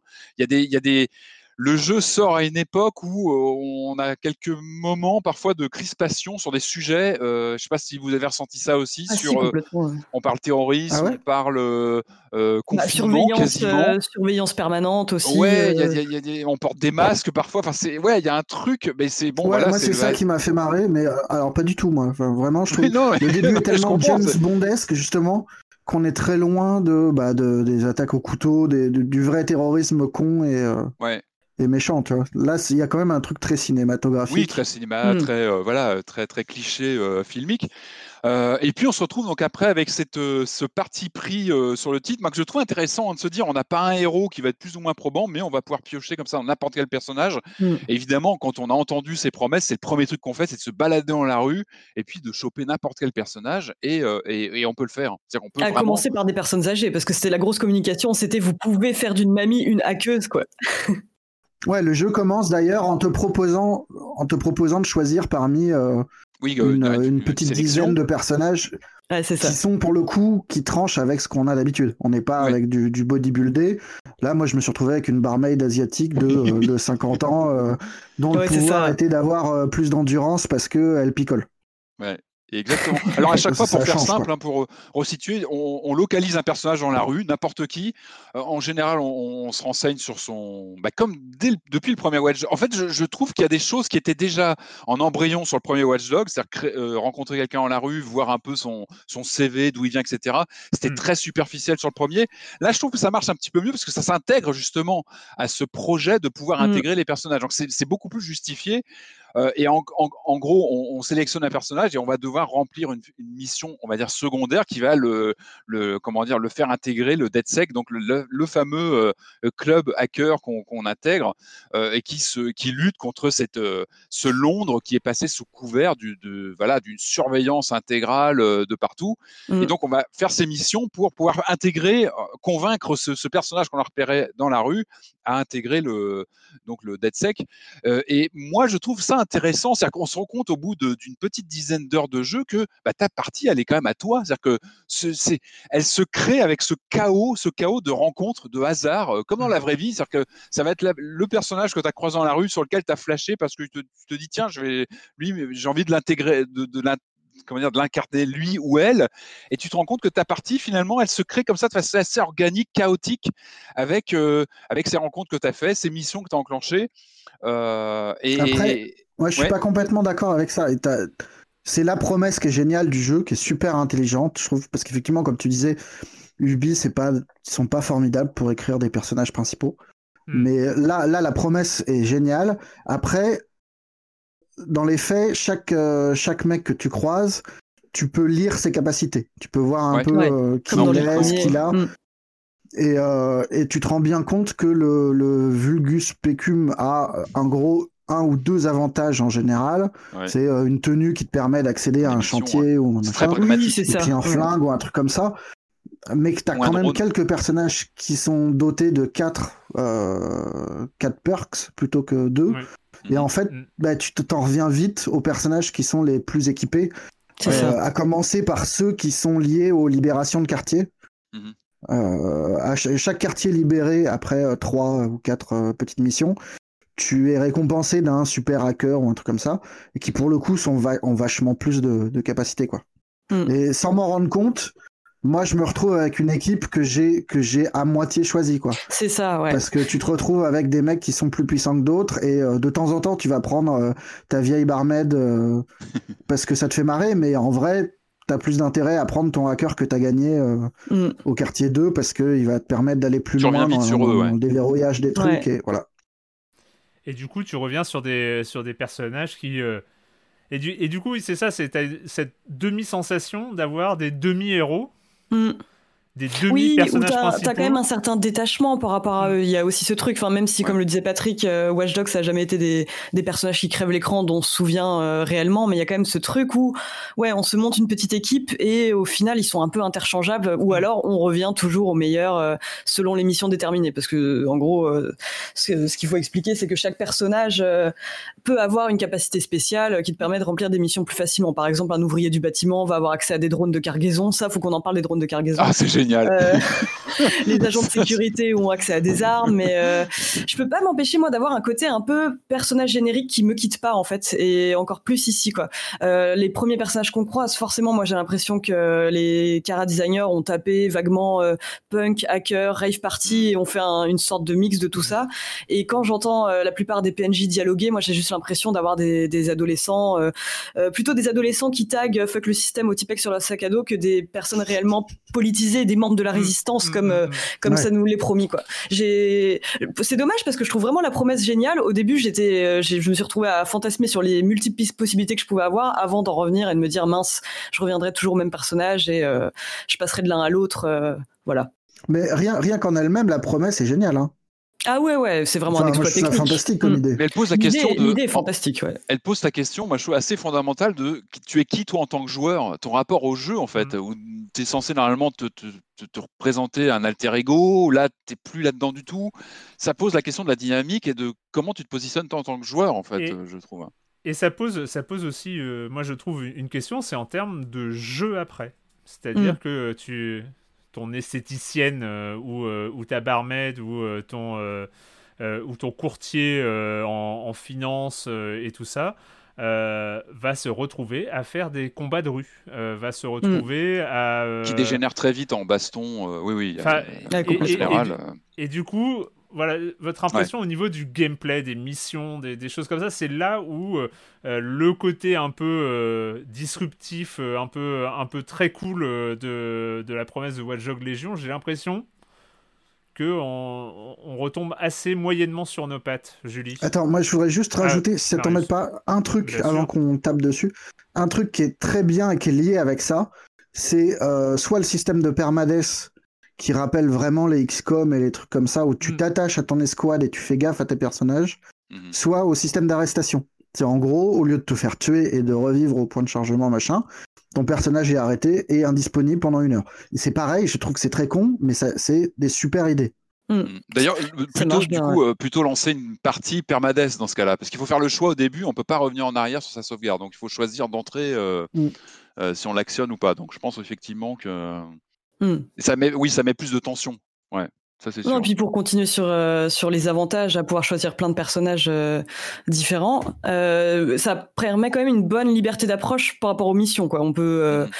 Moi, il y a des moments où je me disais, allez, je vais me tenter, de- je vais tenter cette mission-là avec une cryptographe plutôt qu'un hacker. Enfin, ça, moi, j'aime bien quand on m'en offre la possibilité. Après, forcément, oui, il y a des moments euh, de dissonance cognitive quand on se retrouve dans une grosse baston à briser la garde d'un soldat qui fait 2 Ouais. mètres de haut euh, avec une petite mamie, forcément. Oui, il y a- Euh, mais voilà, moi, moi j'apprécie vraiment cette liberté d'approche. Après, euh, je trouve aussi qu'il y a des mécaniques intéressantes parce que le combat, honnêtement, c'est vraiment pas ce qui m'a intéressé le plus et de toute façon, c'est pas un truc qu'on nous pousse Ouais, à il faire. encourage pas, ouais, il encourage Ouais, pas c'est du tout à ça. ça. hein. Mais il est, il est plutôt, il est plutôt bien fichu. Il est sec. Je trouve que les, combats physiques, euh, euh, il y a un truc sec qui marche plutôt bien, je trouve. Euh, Ouais, sur, les, ouais. sur les contacts, sur euh, ça. Et puis le côté, tu disais Julie, les, les, les, les- comment dire, les missions assez ouvertes dans la façon de l'appréhender. Même moi, j'aime bien les systèmes de, tu sais, de, de piratage de caméra où en fait euh, chaque mission, même s'il y a une redondance des missions, clairement, il y a une vraie redondance des Ouais, mécaniques, etc. moi, très problème. vite, euh, il y a, il y a un côté euh, On très vite dans la routine. quête FedEx aussi. Hein. Mm. Mais malgré tout, moi j'aime bien cette mécanique où euh, une mission, ça peut être aussi une forme de d'énigme quasiment en 3D. T'as- Tu peux quasiment représenter les, certaines missions en 3D avec ces systèmes de, Hmm. de, de, de- de piratage, de, de systèmes de surveillance, avec les, les systèmes informatiques où il faut retourner, euh, comment dire, repérer géographiquement dans l'endroit comment on va euh, craquer telle ou telle euh, connexion. Vous savez, des, des, des systèmes de, de, voilà, de surveillance entre eux, d'alimentation. Et je trouve que ça marche bien, euh, y Mm. compris même le tout ce qui est. Ça euh, marche aussi moi, bien que dans le 2. Hein. Le Ouais, 2, ça c'est marchait exactement déjà très ça. bien. Les, c'est les vraiment la même chose. sont ultra intéressantes. côté jouet même sur la, la- les- les- les- gé- gérer les véhicules à distance. Tu peux vraiment Mm. t'amuser à, à mettre le bazar à un endroit et t'approprier une, une mission. Je trouve que ça, ça fonctionne vraiment bien sur la manière de- d'appréhender une mission avec plus ou moins d'action ou la jouer infiltration, même si en général, moi, ça finit très très mal en général. Ça Ah finit oui, en, toujours, ouais. en carnage. euh. J'essaye toujours, hein, j'essaie d'être sérieux. euh, Mais pareil. Mais d'ailleurs, l'IA de la police euh, est un peu bête et heureusement hein, parce que, enfin, moi, je me... une des premières missions, j'ai fait un massacre involontaire à la, à la cour royale, je crois. ouais, bah, Et en fait, au bout de deux minutes, ils m'ont complètement abandonné, et tant mieux. hein, euh, mais Écoutez, euh, GTA, ouais. ouais, Ah, voilà. C'est marrant parce que moi, justement, j'ai l'impression que c'est un des premiers mondes ouverts qui encourage, enfin, pas, pas du tout, mais il encourage vraiment à la lenteur et à prendre Mm. son temps dans les missions. Et du coup, moi, j'ai l'impression, enfin, je l'ai, tu vois, j'ai joué une dizaine d'heures, j'ai fini euh, quelques trucs. Et j'ai l'impression qu'une fois que tu as pigé la, la logique de, d'infiltration, qu'en gros, il faut avoir tes caméras, euh, piger Ouais, le, le lieu, et. Ouais. bien booster, et bien repérages. booster ton, ton, ton, ton petit bot araignée qui te permet d'interagir physiquement sans te déplacer, Ouais. bah, tu peux le décliner à l'infini sans te faire choper par. euh, Mais pire, ça, faut qu'on en parle de. détruit, et de- puis, euh, Faut qu'on en parle de l'arachnobot parce que moi je trouve que c'est une des plus grandes réussites du jeu. Enfin vraiment en fait le, le premier Ouais. moment où j'ai pris le contrôle de ce de cette espèce de robot araignée qui saute de manière euh, et euh, les est- animations d'ouverture de grille de de, de Watch Dogs 2 aussi. qui était Ouais, déjà dans le ouais, 2 mais là je sais pas il y a une espèce de fluidité je, je trouvais Ouais. Ultra agréable à jouer en tout cas quoi. Ouais. Moi mes petits plaisirs simples dans Watch Dogs c'était euh, survoler euh, la Tamise euh, sur un drone de cargaison enfin vraiment ça C'est c'est fou ça. absolument magnifique et euh, incarner des arachnobots. C'est vraiment les, les trucs. Mais les mécaniques de hacking sont toujours chouettes. Enfin, c'est toujours cool de pouvoir passer d'une caméra à une autre, de, de résoudre des puzzles euh, euh, par, par ça, quoi. Mais, euh, mais voilà, après, j'ai toujours le. Je reste encore sur ce truc. Enfin, pour moi, Watch Dogs, c'est vraiment euh, une franchise avec des énormes promesses, mais qui est pas toujours à la hauteur des attentes. Euh, je peux toujours pas m'empêcher d'y voir quelques opportunités manquées. Et euh, pour moi, on tombe encore là-dedans euh, dans celui-ci, quoi. Mhm. Pour moi, c'est une tentative, ce- cette idée de, comment dire, de comme ça, de ne pas avoir de héros vraiment bien défini, mais c'est une tentative. Je trouve ça intéressant sur ce titre-là. Il faut que ça reste, faut que ça reste un cas de figure bien particulier. Il faudrait pas que ça devienne une habitude parce que je pense que ça peut être un piège aussi. Euh, moi, dans les choses qui m'ont un peu fatigué, les, ce sont les véhicules et c'est central hein, sur, un, sur un jeu comme ça. Autant je trouve que les voitures, il y a des bonnes sensations. En fait, il y a des vraies différences selon les modèles. C'est plutôt un atout, c'est-à-dire que d'une voiture à l'autre, il, il, y a vraiment une Mm. lourdeur ou pas. Ou euh, par contre, sur les deux roues, je trouve qu'on n'a aucun feeling sur les deux roues. Je trouve que c'est Ouais. très très léger, très, euh, on n'a rien, on sent rien. Euh, donc ça sur les véhicules, autant les voitures, t'as as vraiment une lourdeur sur les sur certains modèles euh, de voitures un peu an- anciennes, euh, des anglaises assez, anciennes. Sinon, C'est marrant de euh, voir que tu as une différence, ouais, que tu ressens la différence entre le Ouais. diesel et l'électrique. Vraiment. ouais, sur les bruitages, sur les. Ouais. euh, Ouais, puis de, de- de côté smooth ou au contraire un peu heurté avec euh, où tu sens le passage de vitesse quoi. Mhm. Ouais, c'est vrai, ouais. Après, moi, je trouve que les combats fonctionnent bien. Ça, c'est un acquis aussi de la série, hein, depuis euh, voilà, les gunfights, etc. Les combats, je trouve, sont plutôt aptes, comme je disais, physiquement. Euh, ça fonctionne. Moi, encore une fois, c'est l'univers qui me plaît. Et je pense que c'est le point central, plus que jamais sur ce Watch Dogs, c'est la ville qui est au cœur. C'est la ville, le personnage principal. Et le fait de ne pas avoir de héros euh, en tête d'affiche, euh, ça, ça entérine encore plus l'idée que c'est la ville, c'est Londres. C'est ce Londres euh, légèrement futuriste, assez inquiétant, assez flippant d'ailleurs. Je trouve que les prédictions qu'on a dans ce jeu, j'espère qu'on ne les aura pas forcément, même si j'ai du mal à y croire. Et puis alors- oui. Non, non, je disais juste, euh, effectivement, je trouve que. Après, il est compliqué à. Il est Je le trouve compliqué à, critiquer en, en- en tant que, en tant que jeu, euh, ce, Watch Dogs, parce que il y a, y a une promesse. C'est la promesse d'un monde ouvert d'Ubisoft euh, dans un monde de Watch Dogs. Et, et elle est remplie, cette promesse. Enfin, on peut pas. Enfin, Ubisoft fait ce qu'ils savent faire, ils l'ont bien fait. Enfin, je trouve que euh, même au niveau, euh, au niveau design, euh, comme tu, comme tu le dis, Patrick, euh, au niveau de l'environnement de la ville, j'arrête pas de prendre des captures. c'est J'arrête pas de prendre des super. captures. Enfin, il y a- y a- c'est c'est beau, c'est. euh, Ah non, moi je suis complètement d'accord avec vous Ouais. sur que la ville, enfin pour moi c'est quand même le gros point fort. Elle est ultra agréable à explorer malgré la conduite à gauche, mais je peux pas m'empêcher Oui, d'avoir c'est vrai.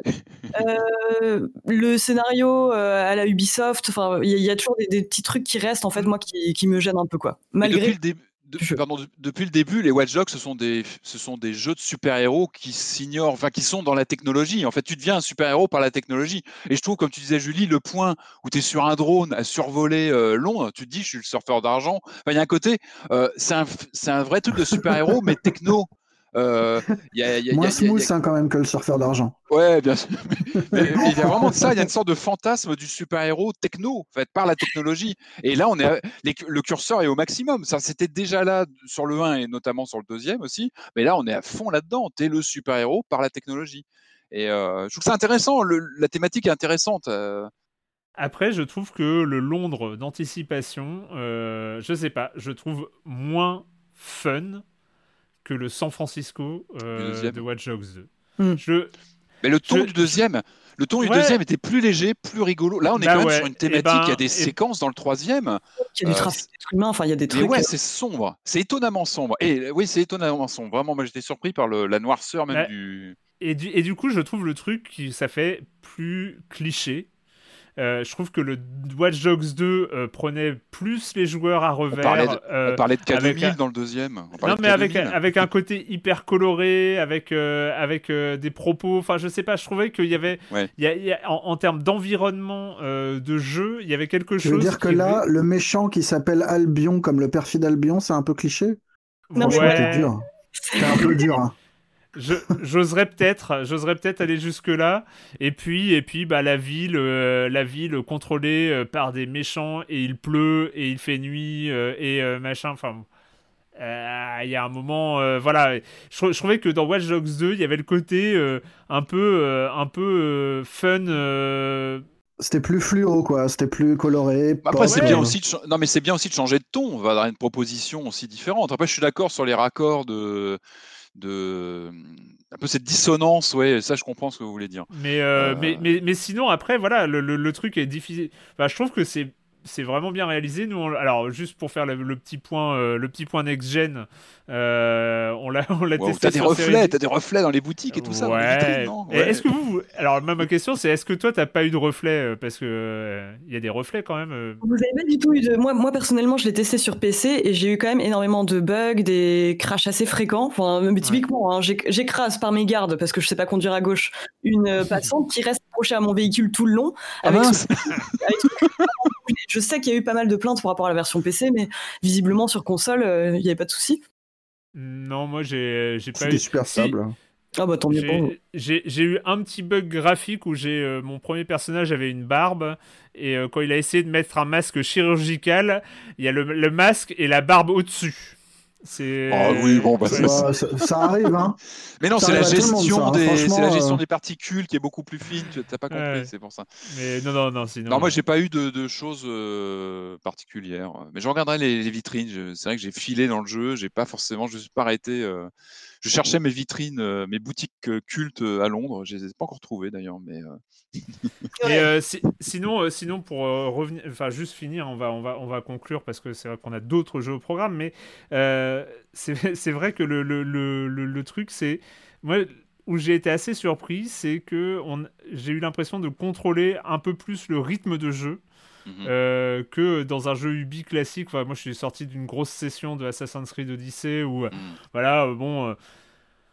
En fait, je me suis rendu compte à posteriori, par exemple, que ma... la- une des missions sur lesquelles je me suis en- euh, plus impliqué, entre guillemets, euh, et je m'en suis rendu compte presque à- avant l'enregistrement, euh, quand j'ai repensé à mes sessions de jeu, bah, c'est une mission secondaire de euh, recrutement. Ouais, de recrutement. Ouais. Où- Et en fait, que j'avais Ouais. confondu dans ma tête tellement Parce que je c'est pas les m'étais meilleurs.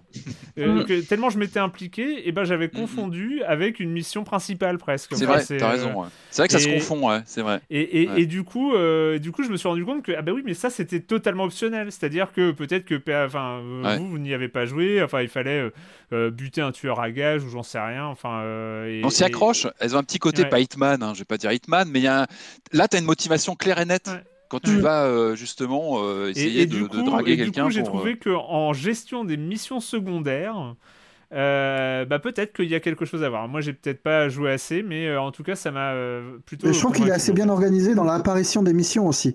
Ouais. T'as- pas la Ouais. profusion que tu as au début Oui, et elle plus, vient euh, progressivement Les leçons ont à été. force de euh, creuser dans le truc. Ouais. C'est pas les mal, leçons été euh, prises. hein. Et c'est toi qui choisis après dans ton menu si tu fais tes, tes missions secondaires, etc. C'est vrai que c'est beaucoup plus euh, calme. Beaucoup Même plus sur l'écran, ouais.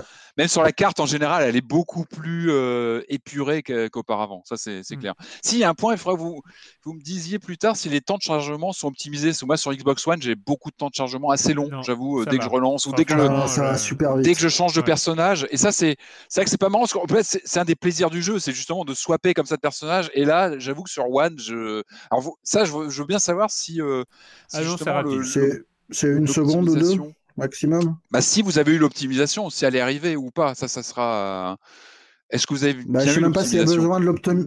Je pense que c'est peut-être le, le- pour le coup les SSD et- Ouais, qui font que ça va plus peut-être jouer. hein. plus que Bon après c'est l'optimisation. pas c'est pas c'est pas non plus. euh, Mais moi j'aime vraiment beaucoup hein, cette idée de, de personnage. euh, Oui mais pas tout le temps. plutôt que- Et, euh, C'est c'est Non, intéressant. faut pas que ça devienne, faut pas que ça tombe dans. Voilà. Mais voilà, c'est comme tous les jeux, tu, tu peux pas réappliquer ta même ta même sauce partout, mais, Mais l'idée. mais je trouve qu'il y a un truc à creuser quoi, vraiment. Mais il y avait eu un driver San Francisco, hein, je sais pas si vous vous rappelez chez Ubi, euh, le, le- le- je crois que c'était un des Ouais. premiers drivers quand ils ont repris la licence, où comme ça on avait, pareil, on pouvait swapper de personnage à l'autre, je sais pas si vous vous rappelez le San Francisco. Oui, oui, oui, c'est vrai. c'est vrai, Et il y avait déjà cette Ouais. logique de pouvoir comme ça se désincarner et, euh, et euh, oui, après ça peut être une dynamique intéressante. Et encore une fois, ça pose ta position à toi en tant que joueur. Est-ce que tu n'es pas le metteur en scène au final? Est-ce que tu, tu viens presque tu viens presque directeur de casting là, Ouais. en dehors d'être un directeur de film et de, tu deviens presque un casteur. Et ça c'est intéressant, je trouve. euh. Et j'avais une question, mais moi je me suis posé la question sur. T'en t'en parlais tout à l'heure, Marius, mais euh, les, euh, les super personnages, quand on débloque, euh, quand on libère un quartier, c'est les mêmes à chaque fois? C'est-à-dire, vous avez la même Pour tout le monde, tu veux que dire? moi? Ah bah Ouais. je pense oui, au début dans le premier quartier, la Camden, tu as euh, tu as ton ton espèce de hacker avec euh, avec sa crête euh, qui pend sur le côté euh, rose. Bah je non, pense qu'on a tous non, le ah, même. ouais. pas, Non, pas. Ah eu, non, j'avais un mec avec un halo violet, ouais. Ah bah non, on n'est peut-être pas les mêmes en fait. Moi j'ai une Ah, alors, c'est avec peut-être le sac à deuxième. main. C'est peut-être le deuxième. Je sais plus, je dois en avoir trois ou quatre moi maintenant des. La première, c'était une, une hackeuse euh, habillée en vert ou un truc comme ça? Non, j'ai pas eu ça. Ah bah alors c'est intéressant, si on n'a pas les mêmes, c'est Voilà. pas mal. Non, mais c'est- Il y a un effort, c'est- si, ce qu'on- on l'a pas dit, mais il y a quand même un effort de, clair. de voix, de travail de Ouais, voix, de personnages, Ouais. de diversité, qui est Les assez ouf.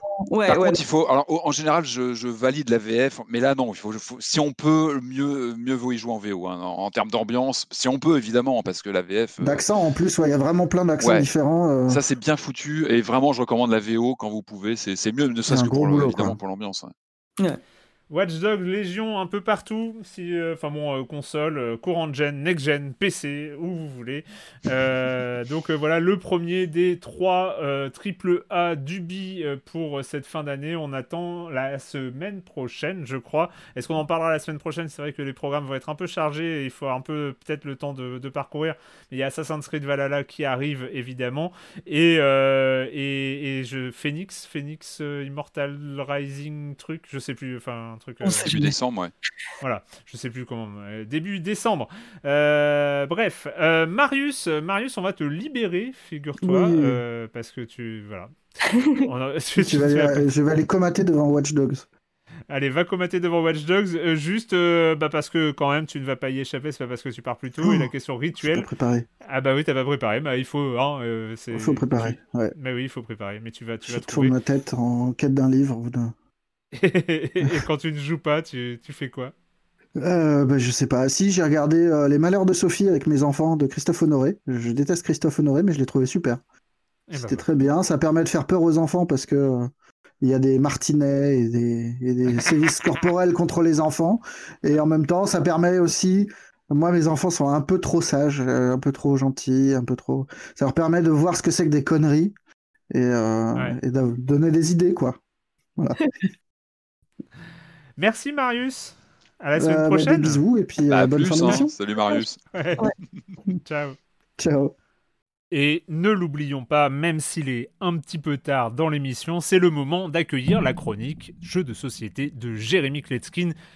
Salut Jérémy Salut Erwan, alors il faut trop trop trop que je te raconte. On était quatre avec des amis, on avait prévu de se faire un Gugong, c'est vraiment un gros jeu, je vous en avais déjà parlé ici. On l'a bien étalé sur la table et à deux tiers de la partie environ, il y a un de nos potes qui reçoit un coup de fil, c'était sa femme. La petite elle pleure, la petite elle a faim, la petite elle crie, la petite elle vomit, enfin plein de raisons tout à fait légitimes et valables et tout, mais bon, il est parti. Voilà, il nous a laissé. Et voilà, donc Gugong, c'est pas un jeu, si on était à quatre, euh, voilà, il y en a un qui s'en va, on continue, euh, ça marche pas. On a regardé l'heure, il restait à peu près une heure, bon, on n'a pas le temps en une heure de refaire une partie de Gugong, évidemment, on l'aurait fait, hein, on l'aurait fait avec grand plaisir. Je m'épanche donc vers mon sac, il y a plein de petits jeux comme ça que j'ai peut-être envie de vous chroniquer, faut que je les essaye, donc ça me titillait. Et la horreur, c'est un truc vraiment que je déteste entendre. Un de mes potes me dit non mais t'inquiète pas, là j'ai un jeu qui vient de sortir, je, viens de l'acheter, donc on va y jouer, hein. c'est l'o- c'est l'occasion. Et là il nous sort une petite boîte avec un palmier dessus, on dirait un, un jeu acheté dans un, je un supermarché, un magasin de jouets.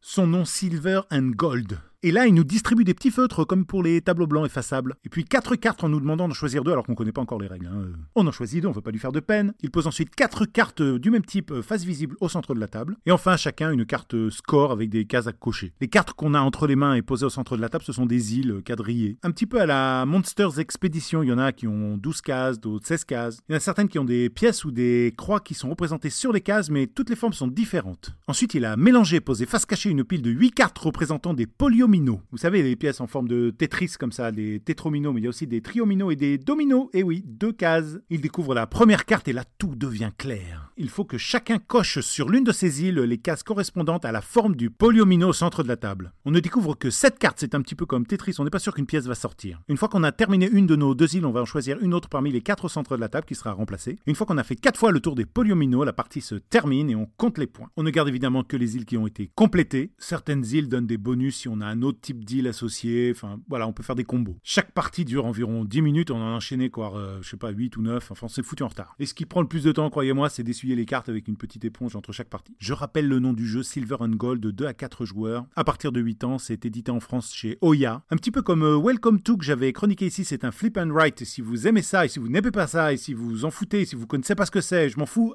foncez. Et moi, je vous dis à bientôt. Faites rentrer un rayon de soleil dans votre foyer. Vous avez l'embarras du choix. Il y a des jeux de cartes, il y a des jeux société, il y a des jeux de plateau. Bye bye.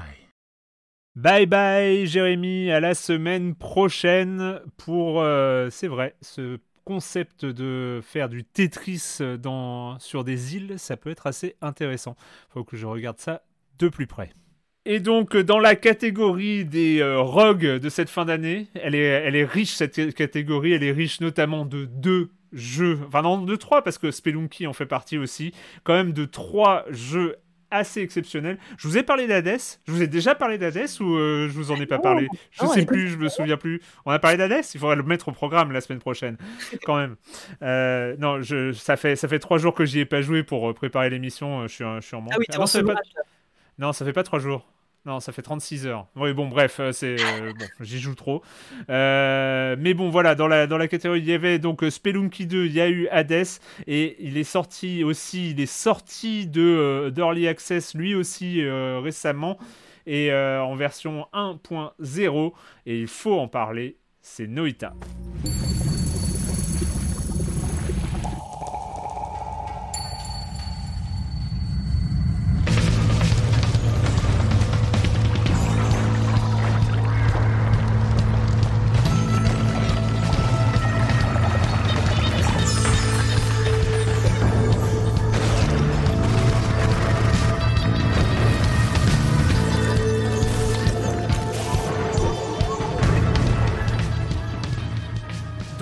Comme euh, tout rogue, euh, on commence, euh, on commence Noita bah, en se réveillant, en arrivant dans le monde, et cette arrivée, bah, on va la, on va la retrouver de nombreuses fois, autant de fois qu'il faut, autant de fois qu'on meurt, on recommencera à ce point-là, et, on entre dans une grotte après avoir découvert découvert quoi? Sa première baguette magique, parce que c'est aussi le principe de Noita, c'est un jeu de baguette magique. Julie. Complètement, ouais. Un jeu de baguette magique euh, co-créé par euh, Arvi Tekari, donc qui avait fait le, le- le génial Baba Is You, et où on incarne donc une petite sorcière euh, qui euh, évolue dans un monde euh, en pixel art. Euh, c'est assez compliqué d'en parler en fait parce que c'est enfin d'en parler non c'est pas compliqué mais c'est dur de rendre justice au jeu juste Ouais. avec ces images. Quand on- moi quand j'ai vu les premières images de, de Noita je crois que j'ai commencé à y jouer quand il était en accès anticipé l'année dernière et euh, je m'étais dit ah tiens encore un jeu indé avec plein de pixels euh, voilà. Et en fait le jeu est incroyablement beau. Enfin c'est vraiment euh, quelque chose qui m'a marqué directement en fait en arrivant dans ma première caverne. Donc comme dans tout rogue le but est de, de parvenir à la fin du niveau qui ici est symbolisé par une, un- une sorte de portail violet Mhm. et euh, le truc qui, qui marque instantanément, c'est euh, à quel point le monde est vivant, parce qu'en fait, chaque pixel a, euh, en fait, a les propriétés physiques qu'il représente. Donc l'eau va Ah, mouiller, une caractéristique. ouais. va brûler, ouais, c'est ça. L'acide va aussi nous complètement nous décimer. Et il y, y a vraiment ce truc où chaque coup qu'on va lancer à coup de baguette, qui nous permet donc de tirer sur des ennemis, euh, va permettre de creuser des immenses galeries, euh, qui vont parfois euh, faire se déverser des lacs de lave. Et il y a une fantastique imprévisibilité en fait dans Noita que j'ai jamais trouvé ailleurs. Enfin, J'aime beaucoup Spelunky 2, mais il faut avouer qu'il y a un côté bac à sable en fait dans Noita qu'on ne retrouve pas dans des jeux comme Spelunky, dont il s'inspire énormément d'ailleurs. Mais il y a vraiment ce truc, ce plaisir de la découverte. En fait, on débarque, on meurt au bout de 5 secondes. Vraiment, c'est moi, c'est ce qui m'est arrivé. hein. Je suis morte direct. Ah, j'ai tenu une minute. Ah ouais, t'as tenu Moi, je me suis Ouais. direct pris un truc d'acide. euh, J'ai énervé les dieux. Euh, Dans un de mes premiers runs, en fait, on peut, euh, dans chaque niveau, énerver les dieux. Là, en l'occurrence, c'était en cassant un pont. Je sais même pas comment je me suis débrouillée, mais c'était, je pense, une réaction en chaîne euh, euh, fortuite. je ne voulais pas énerver les dieux. Et euh, qui fait que à chaque fin de niveau il y a une espèce d'ennemi qui t'attend euh, il y, a- il y a tout un tas de secrets en fait dans Noita et au début euh, on ne comprend absolument rien. Enfin moi je, me- je me suis noyée j'ai été brûlée vive j'ai été congelée électrifiée. Je me suis transformée en mouton volant. Enfin il y a, il y a beaucoup tout- beaucoup beaucoup d'éléments en fait à, pré- à appréhender.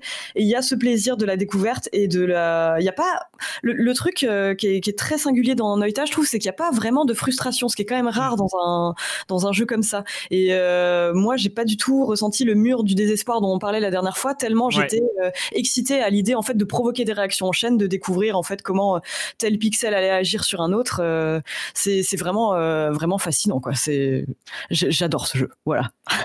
Il faut bien voir le côté émergent, euh, et ce que tu disais, c'est euh, chaque pixel a une caractéristique. C'est chaque pixel à l'écran a une caractéristique. Donc tu l'as dit, hein, ça va être euh, du poison, de l'acide, du feu, de l'eau, de la glace, de la lave, euh, de la terre, euh, du bois, enfin bon bref. Et chaque euh, pixel donc a des propriétés. Des propriétés de transmission du feu par exemple ou de ou euh, de glisser. Il y a l'huile aussi ou euh, si tu as de l'huile sur ton personnage tu vas te mettre à patiner et ça va être assez et à devenir particulièrement inflammable aussi. Donc euh, et, et, et, donc toutes ces caractéristiques s'ajoutent se, se combinent entre elles, entre elles et le, le, tout devient totalement délirant, sachant qu'en plus c'est animé avec un moteur physique, avec des gerbes comme ça de, ah non, mais c'est incroyable. Et là-dessus arrive en plus, euh, donc ça c'est le design. Moi je veux appuyer aussi est-ce que pour euh, presque pour contrebalancer comme ça un, design pixel art, euh, bon, qui, qui, est ce qu'il est, hein, mais je pense que c'était pas possible de faire autrement vu justement cette précision dans les pixels et cette caractéristique de, de, chaque pixel. C'est le design sonore mm. est incroyable. Ça va vachement bien en fait avec l'ambiance du titre, je trouve. Il y a vraiment un truc euh, découvert de la caverne, des dédales souterrains avec le son euh, que je trouve absolument faramineux. Enfin vraiment, je suis très très euh, enthousiasmé par ce jeu parce que je pense que c'est un, de mes jeux préférés de cette année. Mais il y a vraiment ce truc euh, déjà enfin voilà l'eau par exemple on parlait de l'eau qui mouille forcément donc quand ton personnage est en feu tu vas te réfugier dans la première flaque d'eau que tu trouves. Mais l'eau elle fait pas que ça. Elle va aussi conduire l'électricité elle va s'évaporer elle va couler euh, il y a des barils remplis de poudre à canon qui explosent. Enfin on peut vraiment créer des, des, des, choses absolument fascinantes. Enfin moi je, je... réaction en chaîne du coup. Ouais, ça, ouais. alors parfois complètement inattendu parfois un peu maîtrisé mais c'est plus souvent imprévisible et inattendu. Moi, j'avais l'impression d'être, euh, d'avoir un kit, euh, le petit chimiste, et de, euh, de, faire plein de petites expérimentations différentes, quoi. Tu parlais des baguettes tout à l'heure, oui, parce qu'on peut débloquer des baguettes à chaque fin de niveau, on peut récupérer un peu de vie, on peut aussi débloquer différentes baguettes forcément, bah, pendant ces expérimentations, on va mourir en permanence parce que euh, les baguettes, euh, au moment où on, les, récupère, on ne sait absolument pas ce qu'elles vont faire. Il y en a certaines qui vont juste permettre de former un nuage de pluie, il y en a qui vont nous faire exploser. Et je trouve ça euh, incroyable. Il y a vraiment un nombre d'idées foisonnant en fait dans ce jeu, quoi. Là, c'est assez drôle parce que quand tu récupères une baguette, par exemple, il y a souvent il y a un nombre de charges limité. ça va être 10 charges ou 3 charges, etc. Il y a en tout cas dans les premiers runs, et moi je suis dans mes premiers runs, donc euh, je ne peux parler que de cette expérience-là, euh, il y a la moitié des charges qui partent en expérimentation. C'est-à-dire, si tu as 10 charges de nuages de pluie, tu vas en faire 5, rien que pour voir l'eau dégouliner, euh, arriver, créer des lacs. as, moi j'ai eu une baguette, c'était quoi l'autre jour? C'était euh, ça, ça, ça euh, crée une boule de néant, ou j'en sais trop, je sais plus trop comment ça s'appelle, ça crée une boule de néant qui euh, détruisait tout sur son passage. J'avais j'avais quatre charges, j'en ai dépensé trois à tirer dans tous les sens. J'avais pas pas d'ennemis, j'avais rien. tu, tu, te rends compte de la valeur de ta baguette qu'une fois que t'es mort ou que tu l'as gaspillée. Donc ça. non, mais il y a vraiment ce truc où euh, c'est un apprentissage permanent en fait. Tu, tu, passes ton temps à découvrir des objets et à savoir à quoi ils servent seulement euh, 5 heures plus loin. quoi. C'est Moi-même, en fait, il y, a tellement d'éléments que la plupart des trucs, euh, je, je, les oublie en fait. Je retrouve la baguette, je suis ah, mais merde, c'était celle-là, c'est celle qui faisait la boule de néant. Mais. Mais voilà, il y a, y a, quand même un truc euh, que je trouve incroyablement réussi, c'est que la mort est permanente et toujours là, mais elle n'est jamais trop frustrante parce que euh, tu as toujours quelque chose de nouveau à expérimenter. Euh, je, trouve ça très très réussi. Bah toi justement qui n'avais pas trop aimé Spelunky 2, enfin pas, pas trop aimé, mais en tout cas qui n'avait pas réussi à franchir le mur du désespoir, qu'est-ce qui fait que dans celui-ci tu restes? bah parce que parce que parce que parce que l'exploration a un sens dès, les dès la première minute. Hmm. Dès la première minute, ta grotte est différente de la grotte d'avant. La, première baguette que tu vas trouver, alors il y a celle que tu peux acheter euh, à la fin d'un niveau euh, ou, un peu plus loin dans le niveau, je ne sais pas trop si c'est la fin, mais mais il y a celle aussi que tu trouves euh, en random. tu les vois briller dans le noir et tu vas, tu vas chercher un, moyen de les atteindre.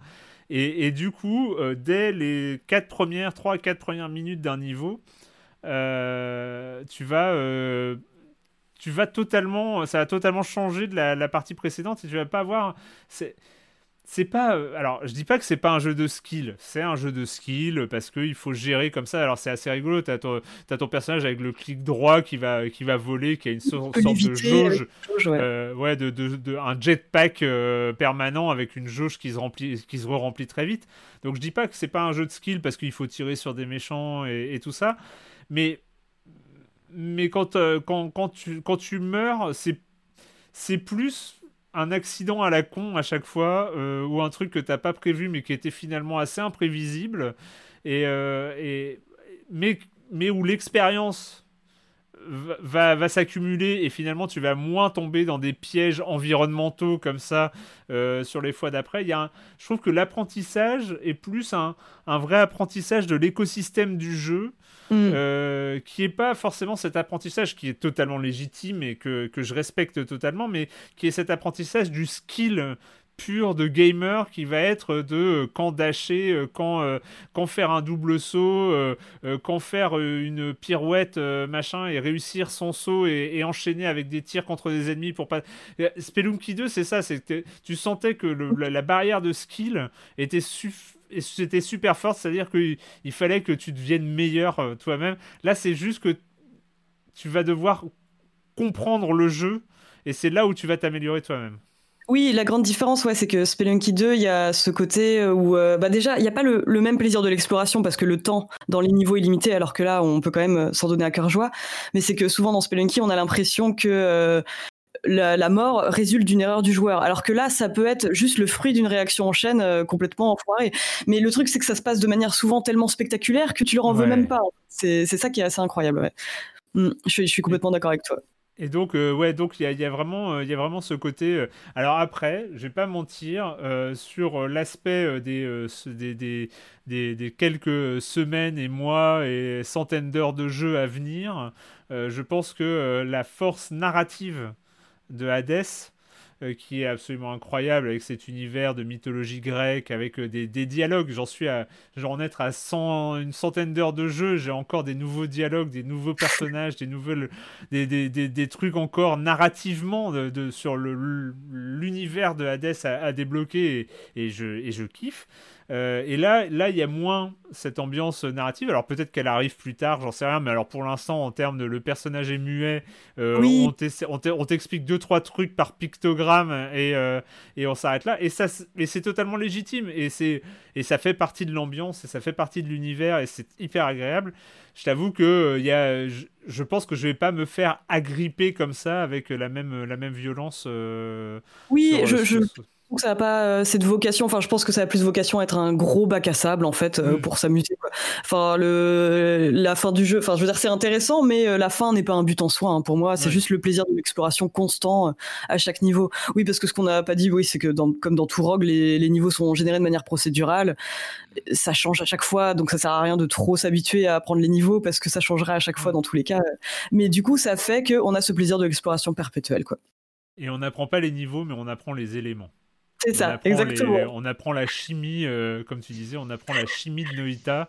Et, euh, et, finalement, le gain de compétences est énorme à ce niveau-là. C'est-à-dire que même au bout de 10 runs, ta connaissance de la chimie de Noita euh, a, vachement progressé en fait. C'est, tu commences à, comprendre que la glace, l'huile, le feu, l'eau, la boue, le, enfin tu vois, le poison acide, ouais. Et, c'est euh, assez, euh, c'est vraiment, vraiment assez incroyable. Bref, euh, Noita, j'ai pas vérifié le prix, c'est que sur, que sur PC en ce moment. Tu sais combien ça coûte? Je sais plus combien ça coûte. J'avais envie de dire 17 euros pour la forme, mais 19, je suis pas 19 euros. on est pas loin 19 euros, ouais. 19 euros sur PC. Euh, c'est assez rigolo aussi, c'est un jeu qui peut faire ramer des, des, PC corrects avec des pixels euh, à force d'explosion aussi. Ouais, c'est ça. Parfois, il y a des, des trucs euh, qui sont trop pour l'ordi. C'est assez rare, voilà. Surcharge. on va terminer, on va terminer ce, cette émission avec un jeu. De la fraîcheur, un peu de fraîcheur. Un peu de, de la fraîcheur. avec un bleu, jeu... du ciel bleu, du euh, que je n'ai pas voulu lancer hier soir parce que je. Parce que, alors, pour tout vous dire, si je l'ai lancé, mais il y a cette image, parce qu'il y a une sorte d'image de chargement. Oui, mais c'est rien ça. Euh, alors, attends, ah, je, décris, je décris. T'as un personnage avec un voile qui est debout, avec un voile mortuaire dessus, que tu dont tu ne vois pas le visage, qui a ses mains en coupole devant lui, et il y a du sang dedans je pose le truc. C'est l'image de chargement du jeu. C'est et là je me suis dit, il était tard hier soir, j'ai dit non. Je vais essayer Ah, demain prêt. matin, avant t'étais dans le bon- l'enregistrement, il fera jour et euh, T'as loupé un truc là, Erwan. T'étais dans le bon mood pour lancer le jeu. T'as loupé, Ouais, ouais, t'as ouais. loupé. bon, en Retente tout ce cas, soir. on, on va en parler. Ça s'appelle Visage.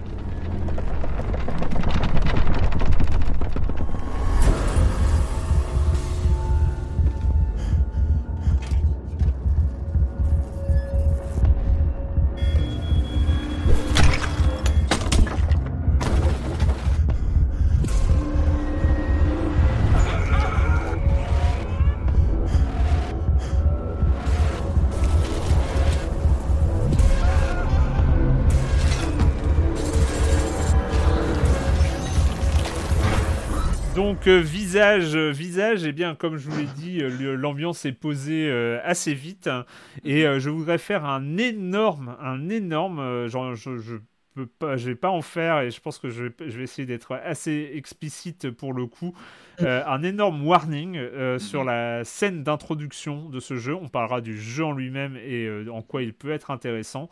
La scène d'introduction, donc qui est une scène avec le moteur du jeu qui dure quand même qui est beaucoup trop longue on va Oui, qui- euh, qui, dure, non qui doit jouable. durer euh, deux bonnes minutes, euh, deux ou trois bonnes minutes, est extrêmement violente, choquante. Ouais, je suis d'accord. Euh, je sais pas si elle est utile, moi je j'ai pas l'impression, mais en tout cas elle est, elle est, elle est vraiment, voilà, elle est. Ah bah, elle peut être repoussante. Moi, je- me suis même demandé, mais enfin, pourquoi commencer Qu'elle soit dans le, qu'elle soit dans le jeu, c'est une chose, mais c'est vrai qu'ouvrir le jeu avec ça, c'est assez, assez, assez bizarre. Bon, après, c'est un choix, mais oui, il faut, il faut prévenir. C'est, c'est... Il faut prévenir que voilà, moi je c'est- c'est c'est pas du tout. euh, D'une part, c'est pas à mettre entre toutes les mains, et même Non, si vous clair. êtes des mains euh, averties, euh, voilà, pour dire que ça peut être, euh, ça peut être une expérience euh, Ouais, relativement ouais. désagréable de, de, de passer, de passer cette scène d'intro. Reste que ensuite on se, on se réveille dans une salle de bain ensanglantée. C'est beaucoup plus cool. Oui, tout va bien, quoi. Ouais, voilà, tout va bien. Mais après, c'est euh, voilà, tu, tu passes à Disneyland après. Mais c'est vrai que oui, les premières minutes, c'est assez, c'est assez étonnant. Et bon, moi, ça m'a mis un peu mal à l'aise, hein, très franchement, je, même beaucoup mal à l'aise. D'autant que moi, je suis très friand de jeux d'horreur en ce moment. Alors, ne me demandez pas pourquoi. Je pense que c'est le contexte. Je reviens encore là-dessus, mais quelque part, euh, je pense que se faire peur de, sur des univers synthétiques doit avoir un côté cathartique. Euh, Je pense que j'aime bien me faire peur en ce moment dans du jeu vidéo parce que c'est du jeu vidéo, parce que c'est de la, voilà, c'est- c'est c'est une peur finalement maîtrisée et que voilà, finalement, c'est bien moins effrayant que la rue en ce moment. Ben, voilà, c'était mon, mon point de vue. En tout cas, c'est vrai que j'aime le, le jeu d'horreur en ce moment euh, plus que plus que d'habitude encore, même si effectivement ces premières minutes sont glaçantes.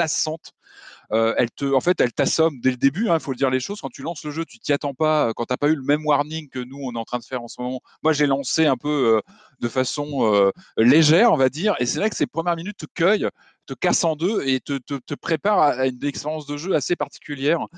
Donc, on se réveille dans ce, dans ce, dans cette maison.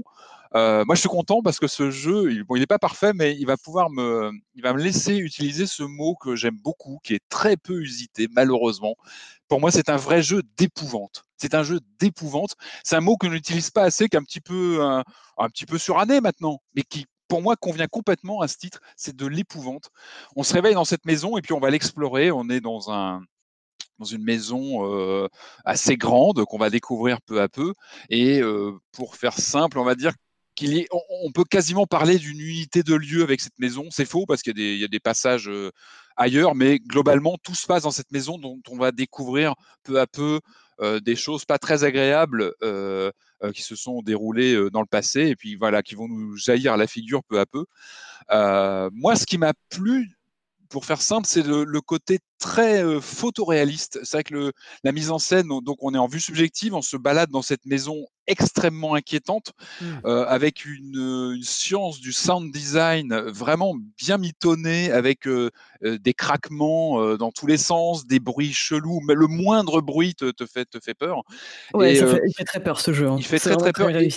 Et, moi, je trouve qu'il a, il, moi, il m'a donné, il m'a procuré ce vertige que je cherche toujours quand je lance un jeu d'horreur, d'être le personnage principal d'un film de maison hantée où tu te retrouves à avoir peur des espaces, euh, de la peur du vide. Je trouve qu'il arrive à te faire peur avec le rien.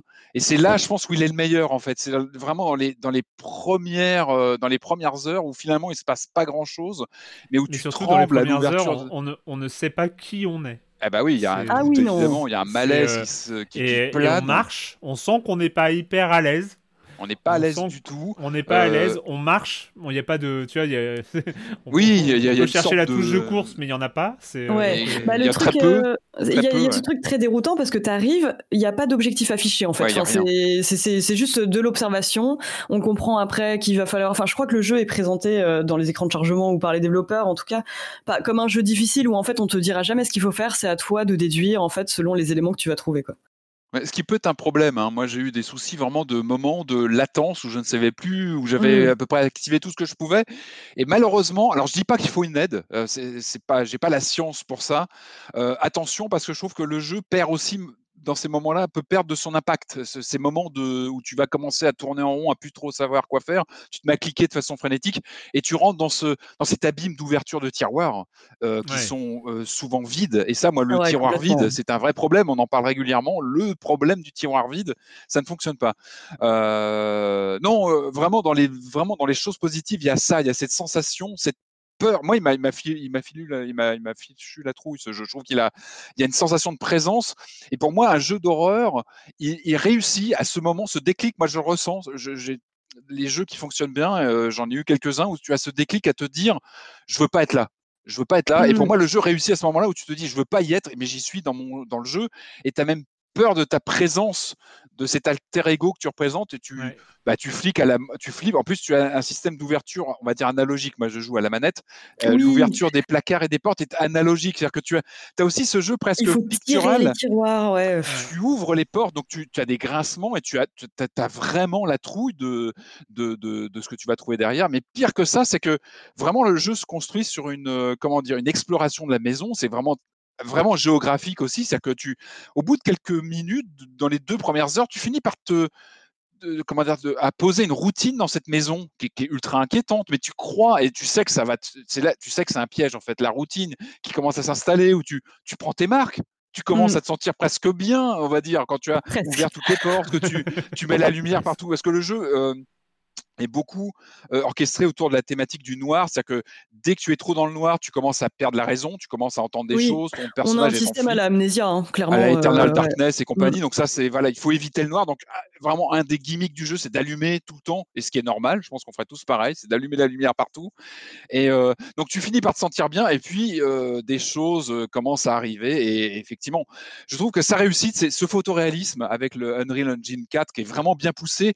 Tu as à l'écran une sensation d'y être qui est vraiment Mm. portée par ce photoréalisme, qui fait que l'arrivée du surnaturel ou de choses, euh, de choses inquiétantes est d'autant plus frappante. Tu vois que tu as des, tu as des, des, des, des- la survenue de, de personnages, de, je veux pas en dire trop parce qu'il faut le découvrir. Quand, quand- si on veut découvrir ce jeu, il faut faire l'expérience. Tu as des apparitions glaçantes, mais vraiment glaçantes. Moi, j'ai eu des moments de, de, de, stress à l'écran comme j'ai rarement eu. Euh, et ça, ça fait vraiment partie des très bonnes choses. Après, Mm. Euh, il faut qu'on parle du menu, il faut qu'on parle de l'interface.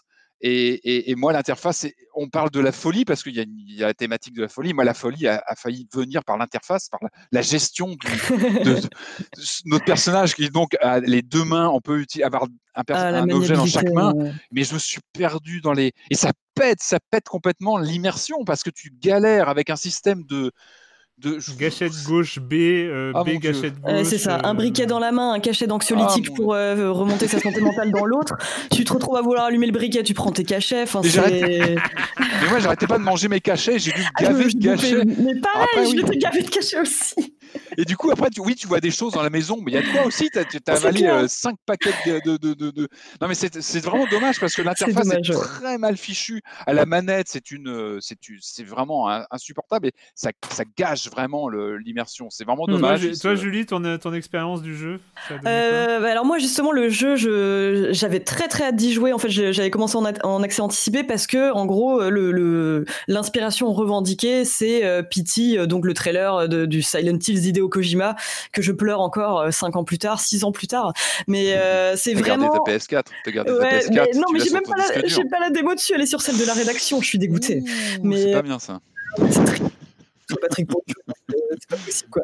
Mais effectivement, vraiment, chaque recoin de la maison, on voit le projet avorté de Kojima. C'est vraiment exactement le même délire. C'est on est dans une maison plutôt lugubre qui a été le théâtre d'événements pas très cool, avec des radios qui s'allument toutes seules. Enfin, il a même vu à la première personne, donc est assez oppressante. Et euh, donc voilà, je partais vraiment avec cette envie en fait euh, d'avoir une espèce de euh, un peu abouti et euh, le, le, le, truc, euh, je trouve que tu as bien pointé euh, les, les, points positifs du jeu, à savoir l'ambiance. mais pour, je trouve qu'il a de très très bonnes idées. Donc bon, alors la gestion de la lumière, c'est une chose, mais il y a quand même quelques mécaniques intéressantes. Par exemple, on n'est pas uniquement avec un briquet et des bougies. On peut aussi avoir, par exemple, un appareil photo. Et il y a rien de plus stressant que de se ah, balader dans le, flash. dans le noir et tu dois mais prendre des photos pour voir ce qui va se passer plus loin. Et ça, c'est absolument terrifiant. Ah ouais, ouais, exactement. Et je trouve ça euh, très très bien exploité et vraiment très réussi. Il y, a, il, y a, il y a, vraiment une ambiance, une histoire très intrigante. Du moins sur les deux premiers chapitres. Le premier qui s'appelle Lucie, le deuxième Dolores. Il y en a quatre au total, euh, si je me trompe pas. On peut activer, je crois, dans le sens où on veut. Hein, au début, ah, dans le sens où on veut, ouais. Euh, ouais selon l'objet que tu prends. On te le dit d'ailleurs, tu vas enclencher un chapitre. Ouais, c'est ça. Oui, voilà. Moi, j'avais commencé par Lucie et Dolores parce qu'en fait, ce qui est intéressant, donc, c'est cette maison. En fait, elle va un peu évoluer au, au, gré de notre aventure et de nos déplacements et parfois pour développer un environnement tout à fait nouveau et inédit. J'ai pas trop envie de, de spoiler là-dessus, mais il y a des environnements absolument fabuleux à la Escher. Enfin, il y a des trucs euh, très très bien pensés. Mais à côté de ça, je peux pas m'empêcher de trouver. Donc, euh, il y a la maniabilité assez lourde, effectivement, donc euh, qui s'ajoute au sentiment de stress. Mais le fait de devoir gérer tes deux mains, c'est parfois complètement insupportable. ouais, malheureusement, je trouve qu'il y a aussi des, des, des tropes de l'horreur qui sont un peu trop vues et revues, type l'ami imaginaire, les dessins d'enfants torturés, qui reviennent un peu un peu trop. Euh, les jumpscares euh, sont parfois un peu faciles. J'avais beau, euh, je, je vais pas dire qu'ils sont pas efficaces, mais ils sont un peu faciles. J'ai même été déçu lorsque tu as les premiers vrais jumpscares. Je trouve qu'ils étaient beaucoup moins impactants. En fait, quand tu as presque une carnation ou une, un présentiel de l'horreur, je trouve que ça retombe. Pour moi, les meilleurs moments de flip, c'est un drap. Je ne vais pas en dire plus, mais les jeux avec le drap, les débuts, j'ai trouvé ça mais glaçant. D'ailleurs, tu as des mouvements de caméra très piti. Tu as quasiment le même mouvement de caméra. À un moment, tu te dis, bon, bah, ok, on est là-dessus. La vraie différence, je pense, c'est que Pity euh, il est devenu culte parce que c'était une œuvre euh, finalement fermée, c'était une démo qui avait, euh, il y avait presque un, il avait presque, c'était presque un exercice de style philosophique parce qu'il était, on connaît la complexité du, gameplay de Pity qui était vraiment qui demandait à rechercher, alors que là, bon bah, le, c'est un petit studio en plus, il est au charbon, il doit livrer un jeu complet. Et finalement je peux comprendre aussi que le, sentiment d'horreur s'étiole sur le temps, mmh. Mmh. mais effectivement l'interface elle est, elle est beaucoup trop lourde, l'inventaire, elle te pète complètement l'immersion. Euh, et c'est vraiment dommage parce qu'il y a vraiment des effets. Les effets sur le drap, moi j'étais mais glacé devant mon écran, mais comme rarement quoi. As les des moments, les plus tout c'est ça. Hein. C'est les moments où plein de l'incertitude. Je suis comme toi en fait. Quand il y a du présentiel, la peur, euh, la peur s'enlève. Malheureusement, dès que le grand guignol arrive, dès que le grand guignol arrive, bon bah tu finalement tu te relâches. tu dis ah ok c'est bon. Euh, je reviens sur presque du Resident Evil 7 ou du, des choses presque que tu ressens plus. moi j'ai aussi des effets, c'est tout bête, mais ça c'est lié aussi à la mise en scène, des effets ratés de tu sais, d'effets visuels, genre un truc qui tombe, qui doit que tu dois voir mais que tu loupes parce que tu regardes ailleurs. Ah et du coup la, caméra ne reprend pas la main sur ces moments-là et du coup tu, tu, peux louper un effet. Bon ça c'est pas voilà c'est dû au jeu euh, c'est pas forcément évident mais euh, moi j'ai eu un bug bloquant aussi mais qui m'a qui m'a cassé l'immersion sur euh, tu sais, le fameux escalier bah, que tu as dans toutes les maisons américaines, que tu mmh. descends, machin, je me suis retrouvé bloqué dedans. Un bug ah bloquant. Ouais, y a euh, énormément de bugs, ouais. Je me suis fait attaquer un moment par une perruque. Euh, c'était absolument pas volontaire. Je pense qu'il manquait euh, le, le, fantôme qu'il y avait en dessous. Mais ouais, malheureusement, c'est ça. Je trouve que ça part d'une très bonne intention. Enfin, c'est vraiment l'enfant spirituel de Pity avec quelques petites malformations, quoi. Et c'est dommage parce qu'il y avait, il y avait un énorme potentiel. Je pense que ça reste une expérience horrifique singulière qui, que tout. Mais c'est juste qu'elle est, elle est pas à mettre entre toutes les mains. Bah, déjà pour euh, le côté ah, ultra euh, violent. C'est une maladresse. Pour moi, l'intro est une maladresse. Quoi qu'on en dise, quoi que non, c'est une maladresse de commencer le jeu comme ça. C'est difficilement justifiable. Hein, euh, c'est une bêtise. voilà pourquoi? Non quoi. C'est beaucoup trop Mais ce qui est sûr, c'est que ça plaira beaucoup aux personnes qui, euh, bah, déjà ont adoré Pity, qui aiment bien euh, les, les hum, comment dire, les expériences horrifiques un peu à la, enfin, j'allais dire la Gone Home, parce que avec ce côté exploration de maison, euh, un peu Ouais. stressant où tu sais pas vraiment ce qui va se passer, euh, ça m'a fait penser aussi à Dévotion. Enfin, il y a vraiment ce côté exploration d'une maison à la première personne. euh, ça tourne mal. Et euh, pour les personnes qui aiment ces, jeux- ces jeux-là, il y a pas de souci. Je pense qu'ils apprécieront celui-là aussi. Pour un public non averti, euh, je pense que pas du tout, parce Non, que la maniabilité pataude euh, et les bugs font que c'est Et le trouillomètre, euh, moi je me cache pas que le trouillomètre était bien élevé quand tu, quand tu te retrouves euh, à un moment euh, au-dessus du garage dans le noir, la lumière se coupe. Parce que ces petits effets tout bêtes, mais la lumière qui s'arrête d'un seul coup, une porte qui s'ouvre derrière toi, des bruits, Ouais, le sound design la est vraiment télé bien qui s'allume, le bruit Euh, d'un râle. sincèrement, d'un attends, faut- il faut, coup. faut Ouais. vraiment, allez-y avec le, il faut, faut aimer ça. hein, il faut avoir le cœur accroché, le trouillomètre est, est bien présent. Euh, il vaut une trentaine d'euros. J'ai envie de dire peut-être surveiller une promo. Je pense que Ouais, je suis d'accord. Ouais, 15-20, ça peut être bien aussi. Euh, je- Visage. pro- de finition, de voilà, à surveiller. Voilà, il y a des bonnes choses à retenir, mais tout n'est pas parfait. Et ce- cette interface euh, utilisateur qui casse tout, c'est vraiment dommage. C'est sur euh, Steam pour l'instant. Steam sur, et console, euh, hein, mais moi j'y suis venu Ah par la console d'ailleurs. Il est Ah sorti bon sur console. Bah, pour Halloween, il est sorti sur Ah, Xbox One et ouais, PS4. Donc euh, voilà, ça, l'ouvre aussi un public. C'est pour ça, warning, warning, parce que sur Ouais. le public console, euh, voilà, il faut Ouais. savoir à quoi on s'attaque. hein, C'est C'est clair. Euh, et bah c'est fini pour cette semaine pour le jeu vidéo. Le programme était chargé, le programme sera chargé dans les semaines à venir. Euh, parce que cette fin d'année est bien remplie. Euh, merci à tous les deux. euh, merci à Marius qui a dû nous euh, quitter en cours de route. Pensez pour Marius. Ouais, Pensez pour les oreilles de Marius. Euh, et la question rituelle à laquelle vous n'allez pas échapper, et quand vous ne jouez pas, vous faites quoi? Est-ce que tu as fini ton puzzle, Julie? Non, tu fais Je l'ai choses pas aussi. encore terminé. Figure-toi que je l'ai reçu. Euh, J'en ai fait les trois quarts le premier jour. Mon copain m'a jugé en me disant mais Ah t'as ouais. vraiment rien foutu aujourd'hui. Et euh, le truc c'est que ouais, je me garde le plaisir de, de le finir un peu plus tard. ouais, mais il est vraiment fantastique. Encore merci à celui qui me l'a recommandé. Ouais. mais euh, non, euh, en ce moment je poursuis mon marathon Halloween parce que j'ai décidé que c'était toujours Halloween. euh, Ouais, je continue de regarder des films d'horreur et j'ai découvert un film euh, sorti récemment, bah, cette année, euh, je crois, qui s'appelle The Lodge, qui a été réalisé donc euh, par ceux qui avaient fait le très bon film d'horreur psychologique Goodnight Mommy. C'est donc deux Autrichiens, Véronica Franz et Séverine Fiala, euh, qui sont euh, donc c'est euh, une femme réalisatrice et son neveu, donc c'est plutôt euh, étonnant comme collaboration. Et c'est l'histoire en fait de deux enfants en fait dont qui se retrouvent coincés dans un chalet avec leur future belle-mère qu'ils n'affectionnent absolument pas. Euh, future belle-mère qui a un passé euh, assez énigmatique euh, lié à une secte, j'en dirais pas beaucoup. Oh, et c'est franchement euh, ouais non c'est vraiment bien ouais le, le- le truc en fait c'est que quand on parle d'horreur actuelle on, on a tendance à beaucoup parler d'Ari Aster et de Robert Eggers. Et là pour le coup je trouve que c'est- pas tant un film d'horreur qu'un film en huis clos une espèce de thriller psychologique qui est filmé comme dans une maison de poupée un peu à la ré- hérédité en fait. Il y a vraiment ce même côté. Et ça m'a aussi évoqué euh, The Invitation de Karine Kusama que, que j'aime vraiment énormément. C'est c'est difficile de pas trop en dévoiler, mais en tout cas l'ambiance est très très réussie. Je trouve qu'il a été un peu euh, injustement descendu par la critique. Beaucoup de gens trouvent qu'il ne s'y passe pas grand chose, mais il y a un sentiment d'oppression qui est très réussi. Ouais. Si tu le regardes, je serais curieuse d'avoir ton avis, euh, Bon, bah, Patrick. je, vais, je vais regarder ça.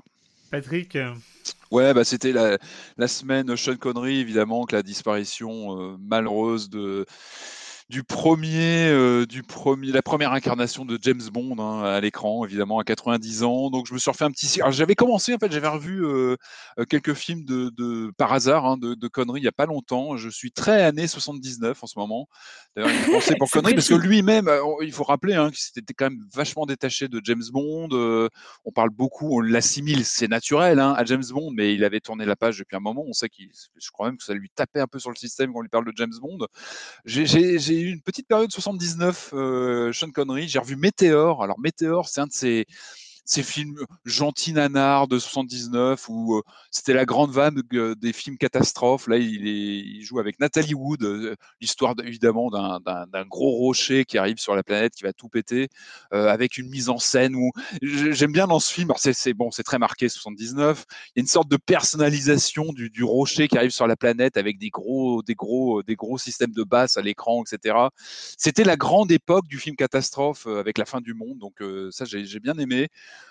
Euh, et puis j'ai revu, il est, il est passé sur, euh, sur Arte il y a pas longtemps, c'est la grande attaque du train d'or avec euh, pareil de 79 avec donc Sean Connery, qui est une histoire de casse vraiment bien fichue, euh, 79. Et puis bah il y a toute la filmo évidemment. Il faut, faut rappeler que Connery il a, il a travaillé avec Hitchcock sur Pas de printemps pour Marnie, sur le, le crime de l'Orient Express aussi. Enfin voilà, c'est bon, c'est un acteur qui, qui laisse une trace évidemment euh, indélébile dans l'histoire du cinéma. Puis il faut rappeler qu'il a préparé le- la place pour Roger Moore, ce qui n'est pas rien. Donc, euh, donc voilà, non, mais, re- redécouvrons toute la filmo de, de, de Connery qui est loin de se réduire à, à James Bond évidemment et, Mm. et voilà, grand acteur, grand acteur. Euh, pour ma part, euh, je fais le côté euh, scientifique euh, des films d'horreur, non pas tout à fait, mais euh, en fait c'est un, c'est un livre que j'ai- c'est assez marrant, j'y suis un peu allé à reculons, euh, c'est sorti chez Flammarion, ça s'appelle La science de la résurrection. Euh, de, tout ça Stéphane, de Stéphane Charpier. Euh, Stéphane Charpier est un bon quand même quelqu'un de plutôt sérieux parce que c'est un professeur de neurosciences euh, à la Sorbonne Université. Euh, il dirige une, une équipe de recherche à l'Institut du cerveau. Enfin bon, bref, c'est euh, quelqu'un de plutôt sérieux. Mais en fait, du coup, euh, la science de la résurrection, j'avais l'impression de m'attaquer à un livre de paranormal. Ça me Ouais. Oui, j'avoue, c'est me comme ça que ça Le sonne. hein. titre, euh, le titre me fait envie, moi, mais vas-y, Ouais, vas-y, Bah oui, développe. tu et, donc en fait, c'est super intéressant. En fait, c'est un livre euh, sur la mort euh, et sur la vie et euh, sur le passage de la vie à la mort et qu'est-ce qui se passe dans le cerveau et qu'est-ce qui et, aussi. Alors déjà, ce serait un petit peu lourd d'avoir tout un livre sur cette question en particulier, mais il, fait un- une sorte de, de rappel historique de comment est-ce que la science a compris comment fonctionnait le vivant et euh, comment fonctionnait euh, ce qui, euh, ce qui se passait euh, aussi au moment de la mort. Et en fait, euh, on, on redécou- on redécouvre, en tout cas moi je découvrais notamment toutes les expériences de Galvani. Alors euh, Galvani qui était un, un- un scientifique italien du 16e ou 17e siècle, qui est le premier à avoir fait passer une sorte de courant électrique euh, dans des muscles pour voir que c'était le courant électrique comme ça qui actionnait les muscles. Et, et en fait, c'est il y a tout un chapitre, enfin un long chapitre, et il en parle à plusieurs reprises sur Marie Shelley euh, dans, euh, dans Ah. son livre, Bien sûr. et tout un truc sur l'histoire, la genèse de, de, de Frankenstein, euh, qui était évidemment inspiré par euh, les, les expériences de Galvani et et de son neveu Aldini, Aldini qui, euh, qui a été euh, rendu célèbre pour avoir fait une expérience au début du 19e siècle, à en 1803 à Londres, où en fait en faisant passer de l'électricité dans un cadavre, euh, Il a en ranimé le mec. public, et Il ben a il a, ranimé. il a fait asseoir le cadavre. Il Ah, a fait mais parce qu'il a fait passer de l'électricité dans, dans, dans tout le corps. Il y avait des expériences de ouf à l'époque. Ça va jusqu'où Tu peux nous dire la fin du bouquin là parce en, que en public. Avec- c'est ça, c'est des trucs. Non, mais mais ça a ça l'air va très jusqu'où intéressant, C'est- très, ouais, très intéressant. Euh, c'est incroyable. T'as un mec en Ouais. France qui s'appelle Nisten, et là c'était un peu plus loin au 19e siècle, et il faut voir que le mec, c'est super important, il a comme ça. euh, il a fait des. il- en fait, il a appris qu'il y avait une, euh, une exécution, euh, comme ça, un condamné à mort. Il a Mhm. appris qu'il y avait une exécution, il était à Paris et tout ça. Et donc, il a fait plein de démarches pour avoir accès au corps après l'exécution. Il a fait les démarches avant l'exécution.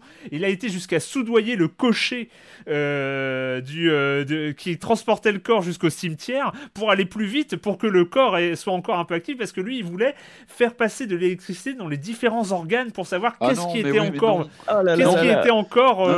Possible de, de, de, de faire avec, avec, euh, comme ça Et donc en fait, il- du coup, il est arrivé au cimetière, le cocher allait vite et tout ça. C'est un cimetière qui n'existe plus depuis.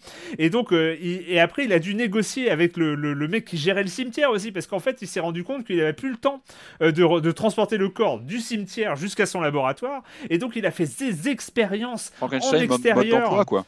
En Ouais. extérieur, dans un cimetière, sur le Ah, bord la d'une fosse du cimetière. Non Et mais Erwan, c'est pareil, tu sais, je pense que c'est quand même une lecture à recommander à un public assez non, averti, j'imagine. Non, mais ça a l'air assez il- fascinant et intéressant. Et c'est- ouais. et c'est le premier qui a découvert comme ça que le cœur, que le cœur, eh ben, on pouvait le refaire battre avec de l'électricité après la mort. Et dans une scène totalement apocalyptique où il a dû interrompre à cause de la pluie dans un cimetière, il faisait nuit, une expérience où il faisait passer de l'électricité dans des organes, et ben figurez-vous que le défibrillateur d'aujourd'hui, c'est l'héritier de cette expérience complètement tarée C'est dingue. au milieu du 19e siècle dans un cimetière parisien. Et ça, c'est- incroyable. C'est incroyable. Bref, Ah ouais, ce non, livre. euh, ce, livre est, est- est- est incroyable. Alors, et après, en fait, il y a tout ce débat et avec des questions absolument monumentales sur qu'est-ce que la mort. Et c'est là où on apprend, on le sait, on le sait parce qu'on le sait parce qu'on euh, on est confronté et tout ça.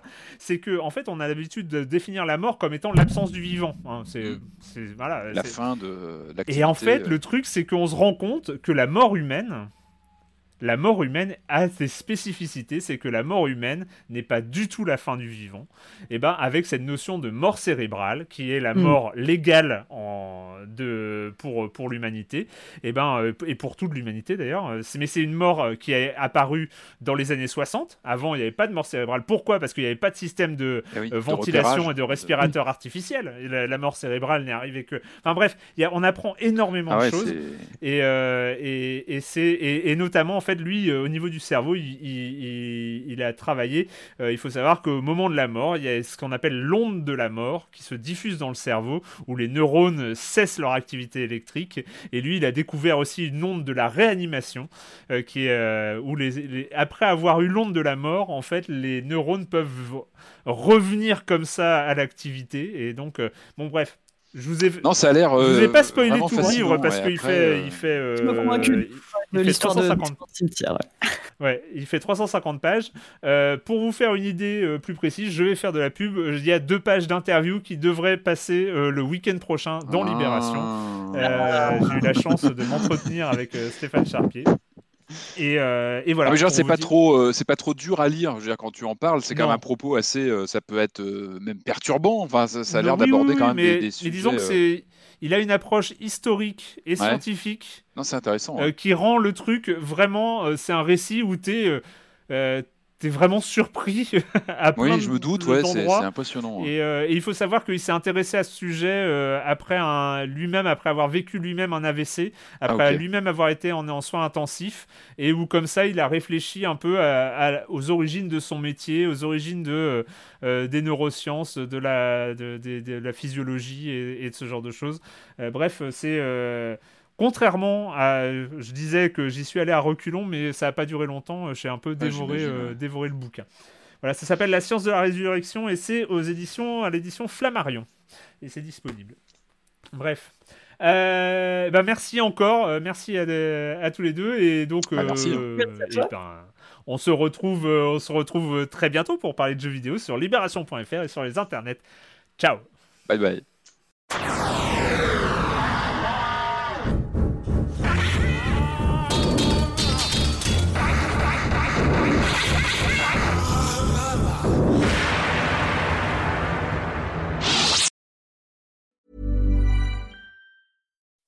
When you make decisions for your company, you look for the no brainers. If you have a lot of mailing to do, stamps.com is the ultimate no brainer. Use the stamps.com mobile app to mail everything you need to keep your business running with up to 89% off USPS and UPS. Make the same no brainer decision as over 1 million other businesses with stamps.com. Use code PROGRAM for a special offer. That's stamps.com code PROGRAM.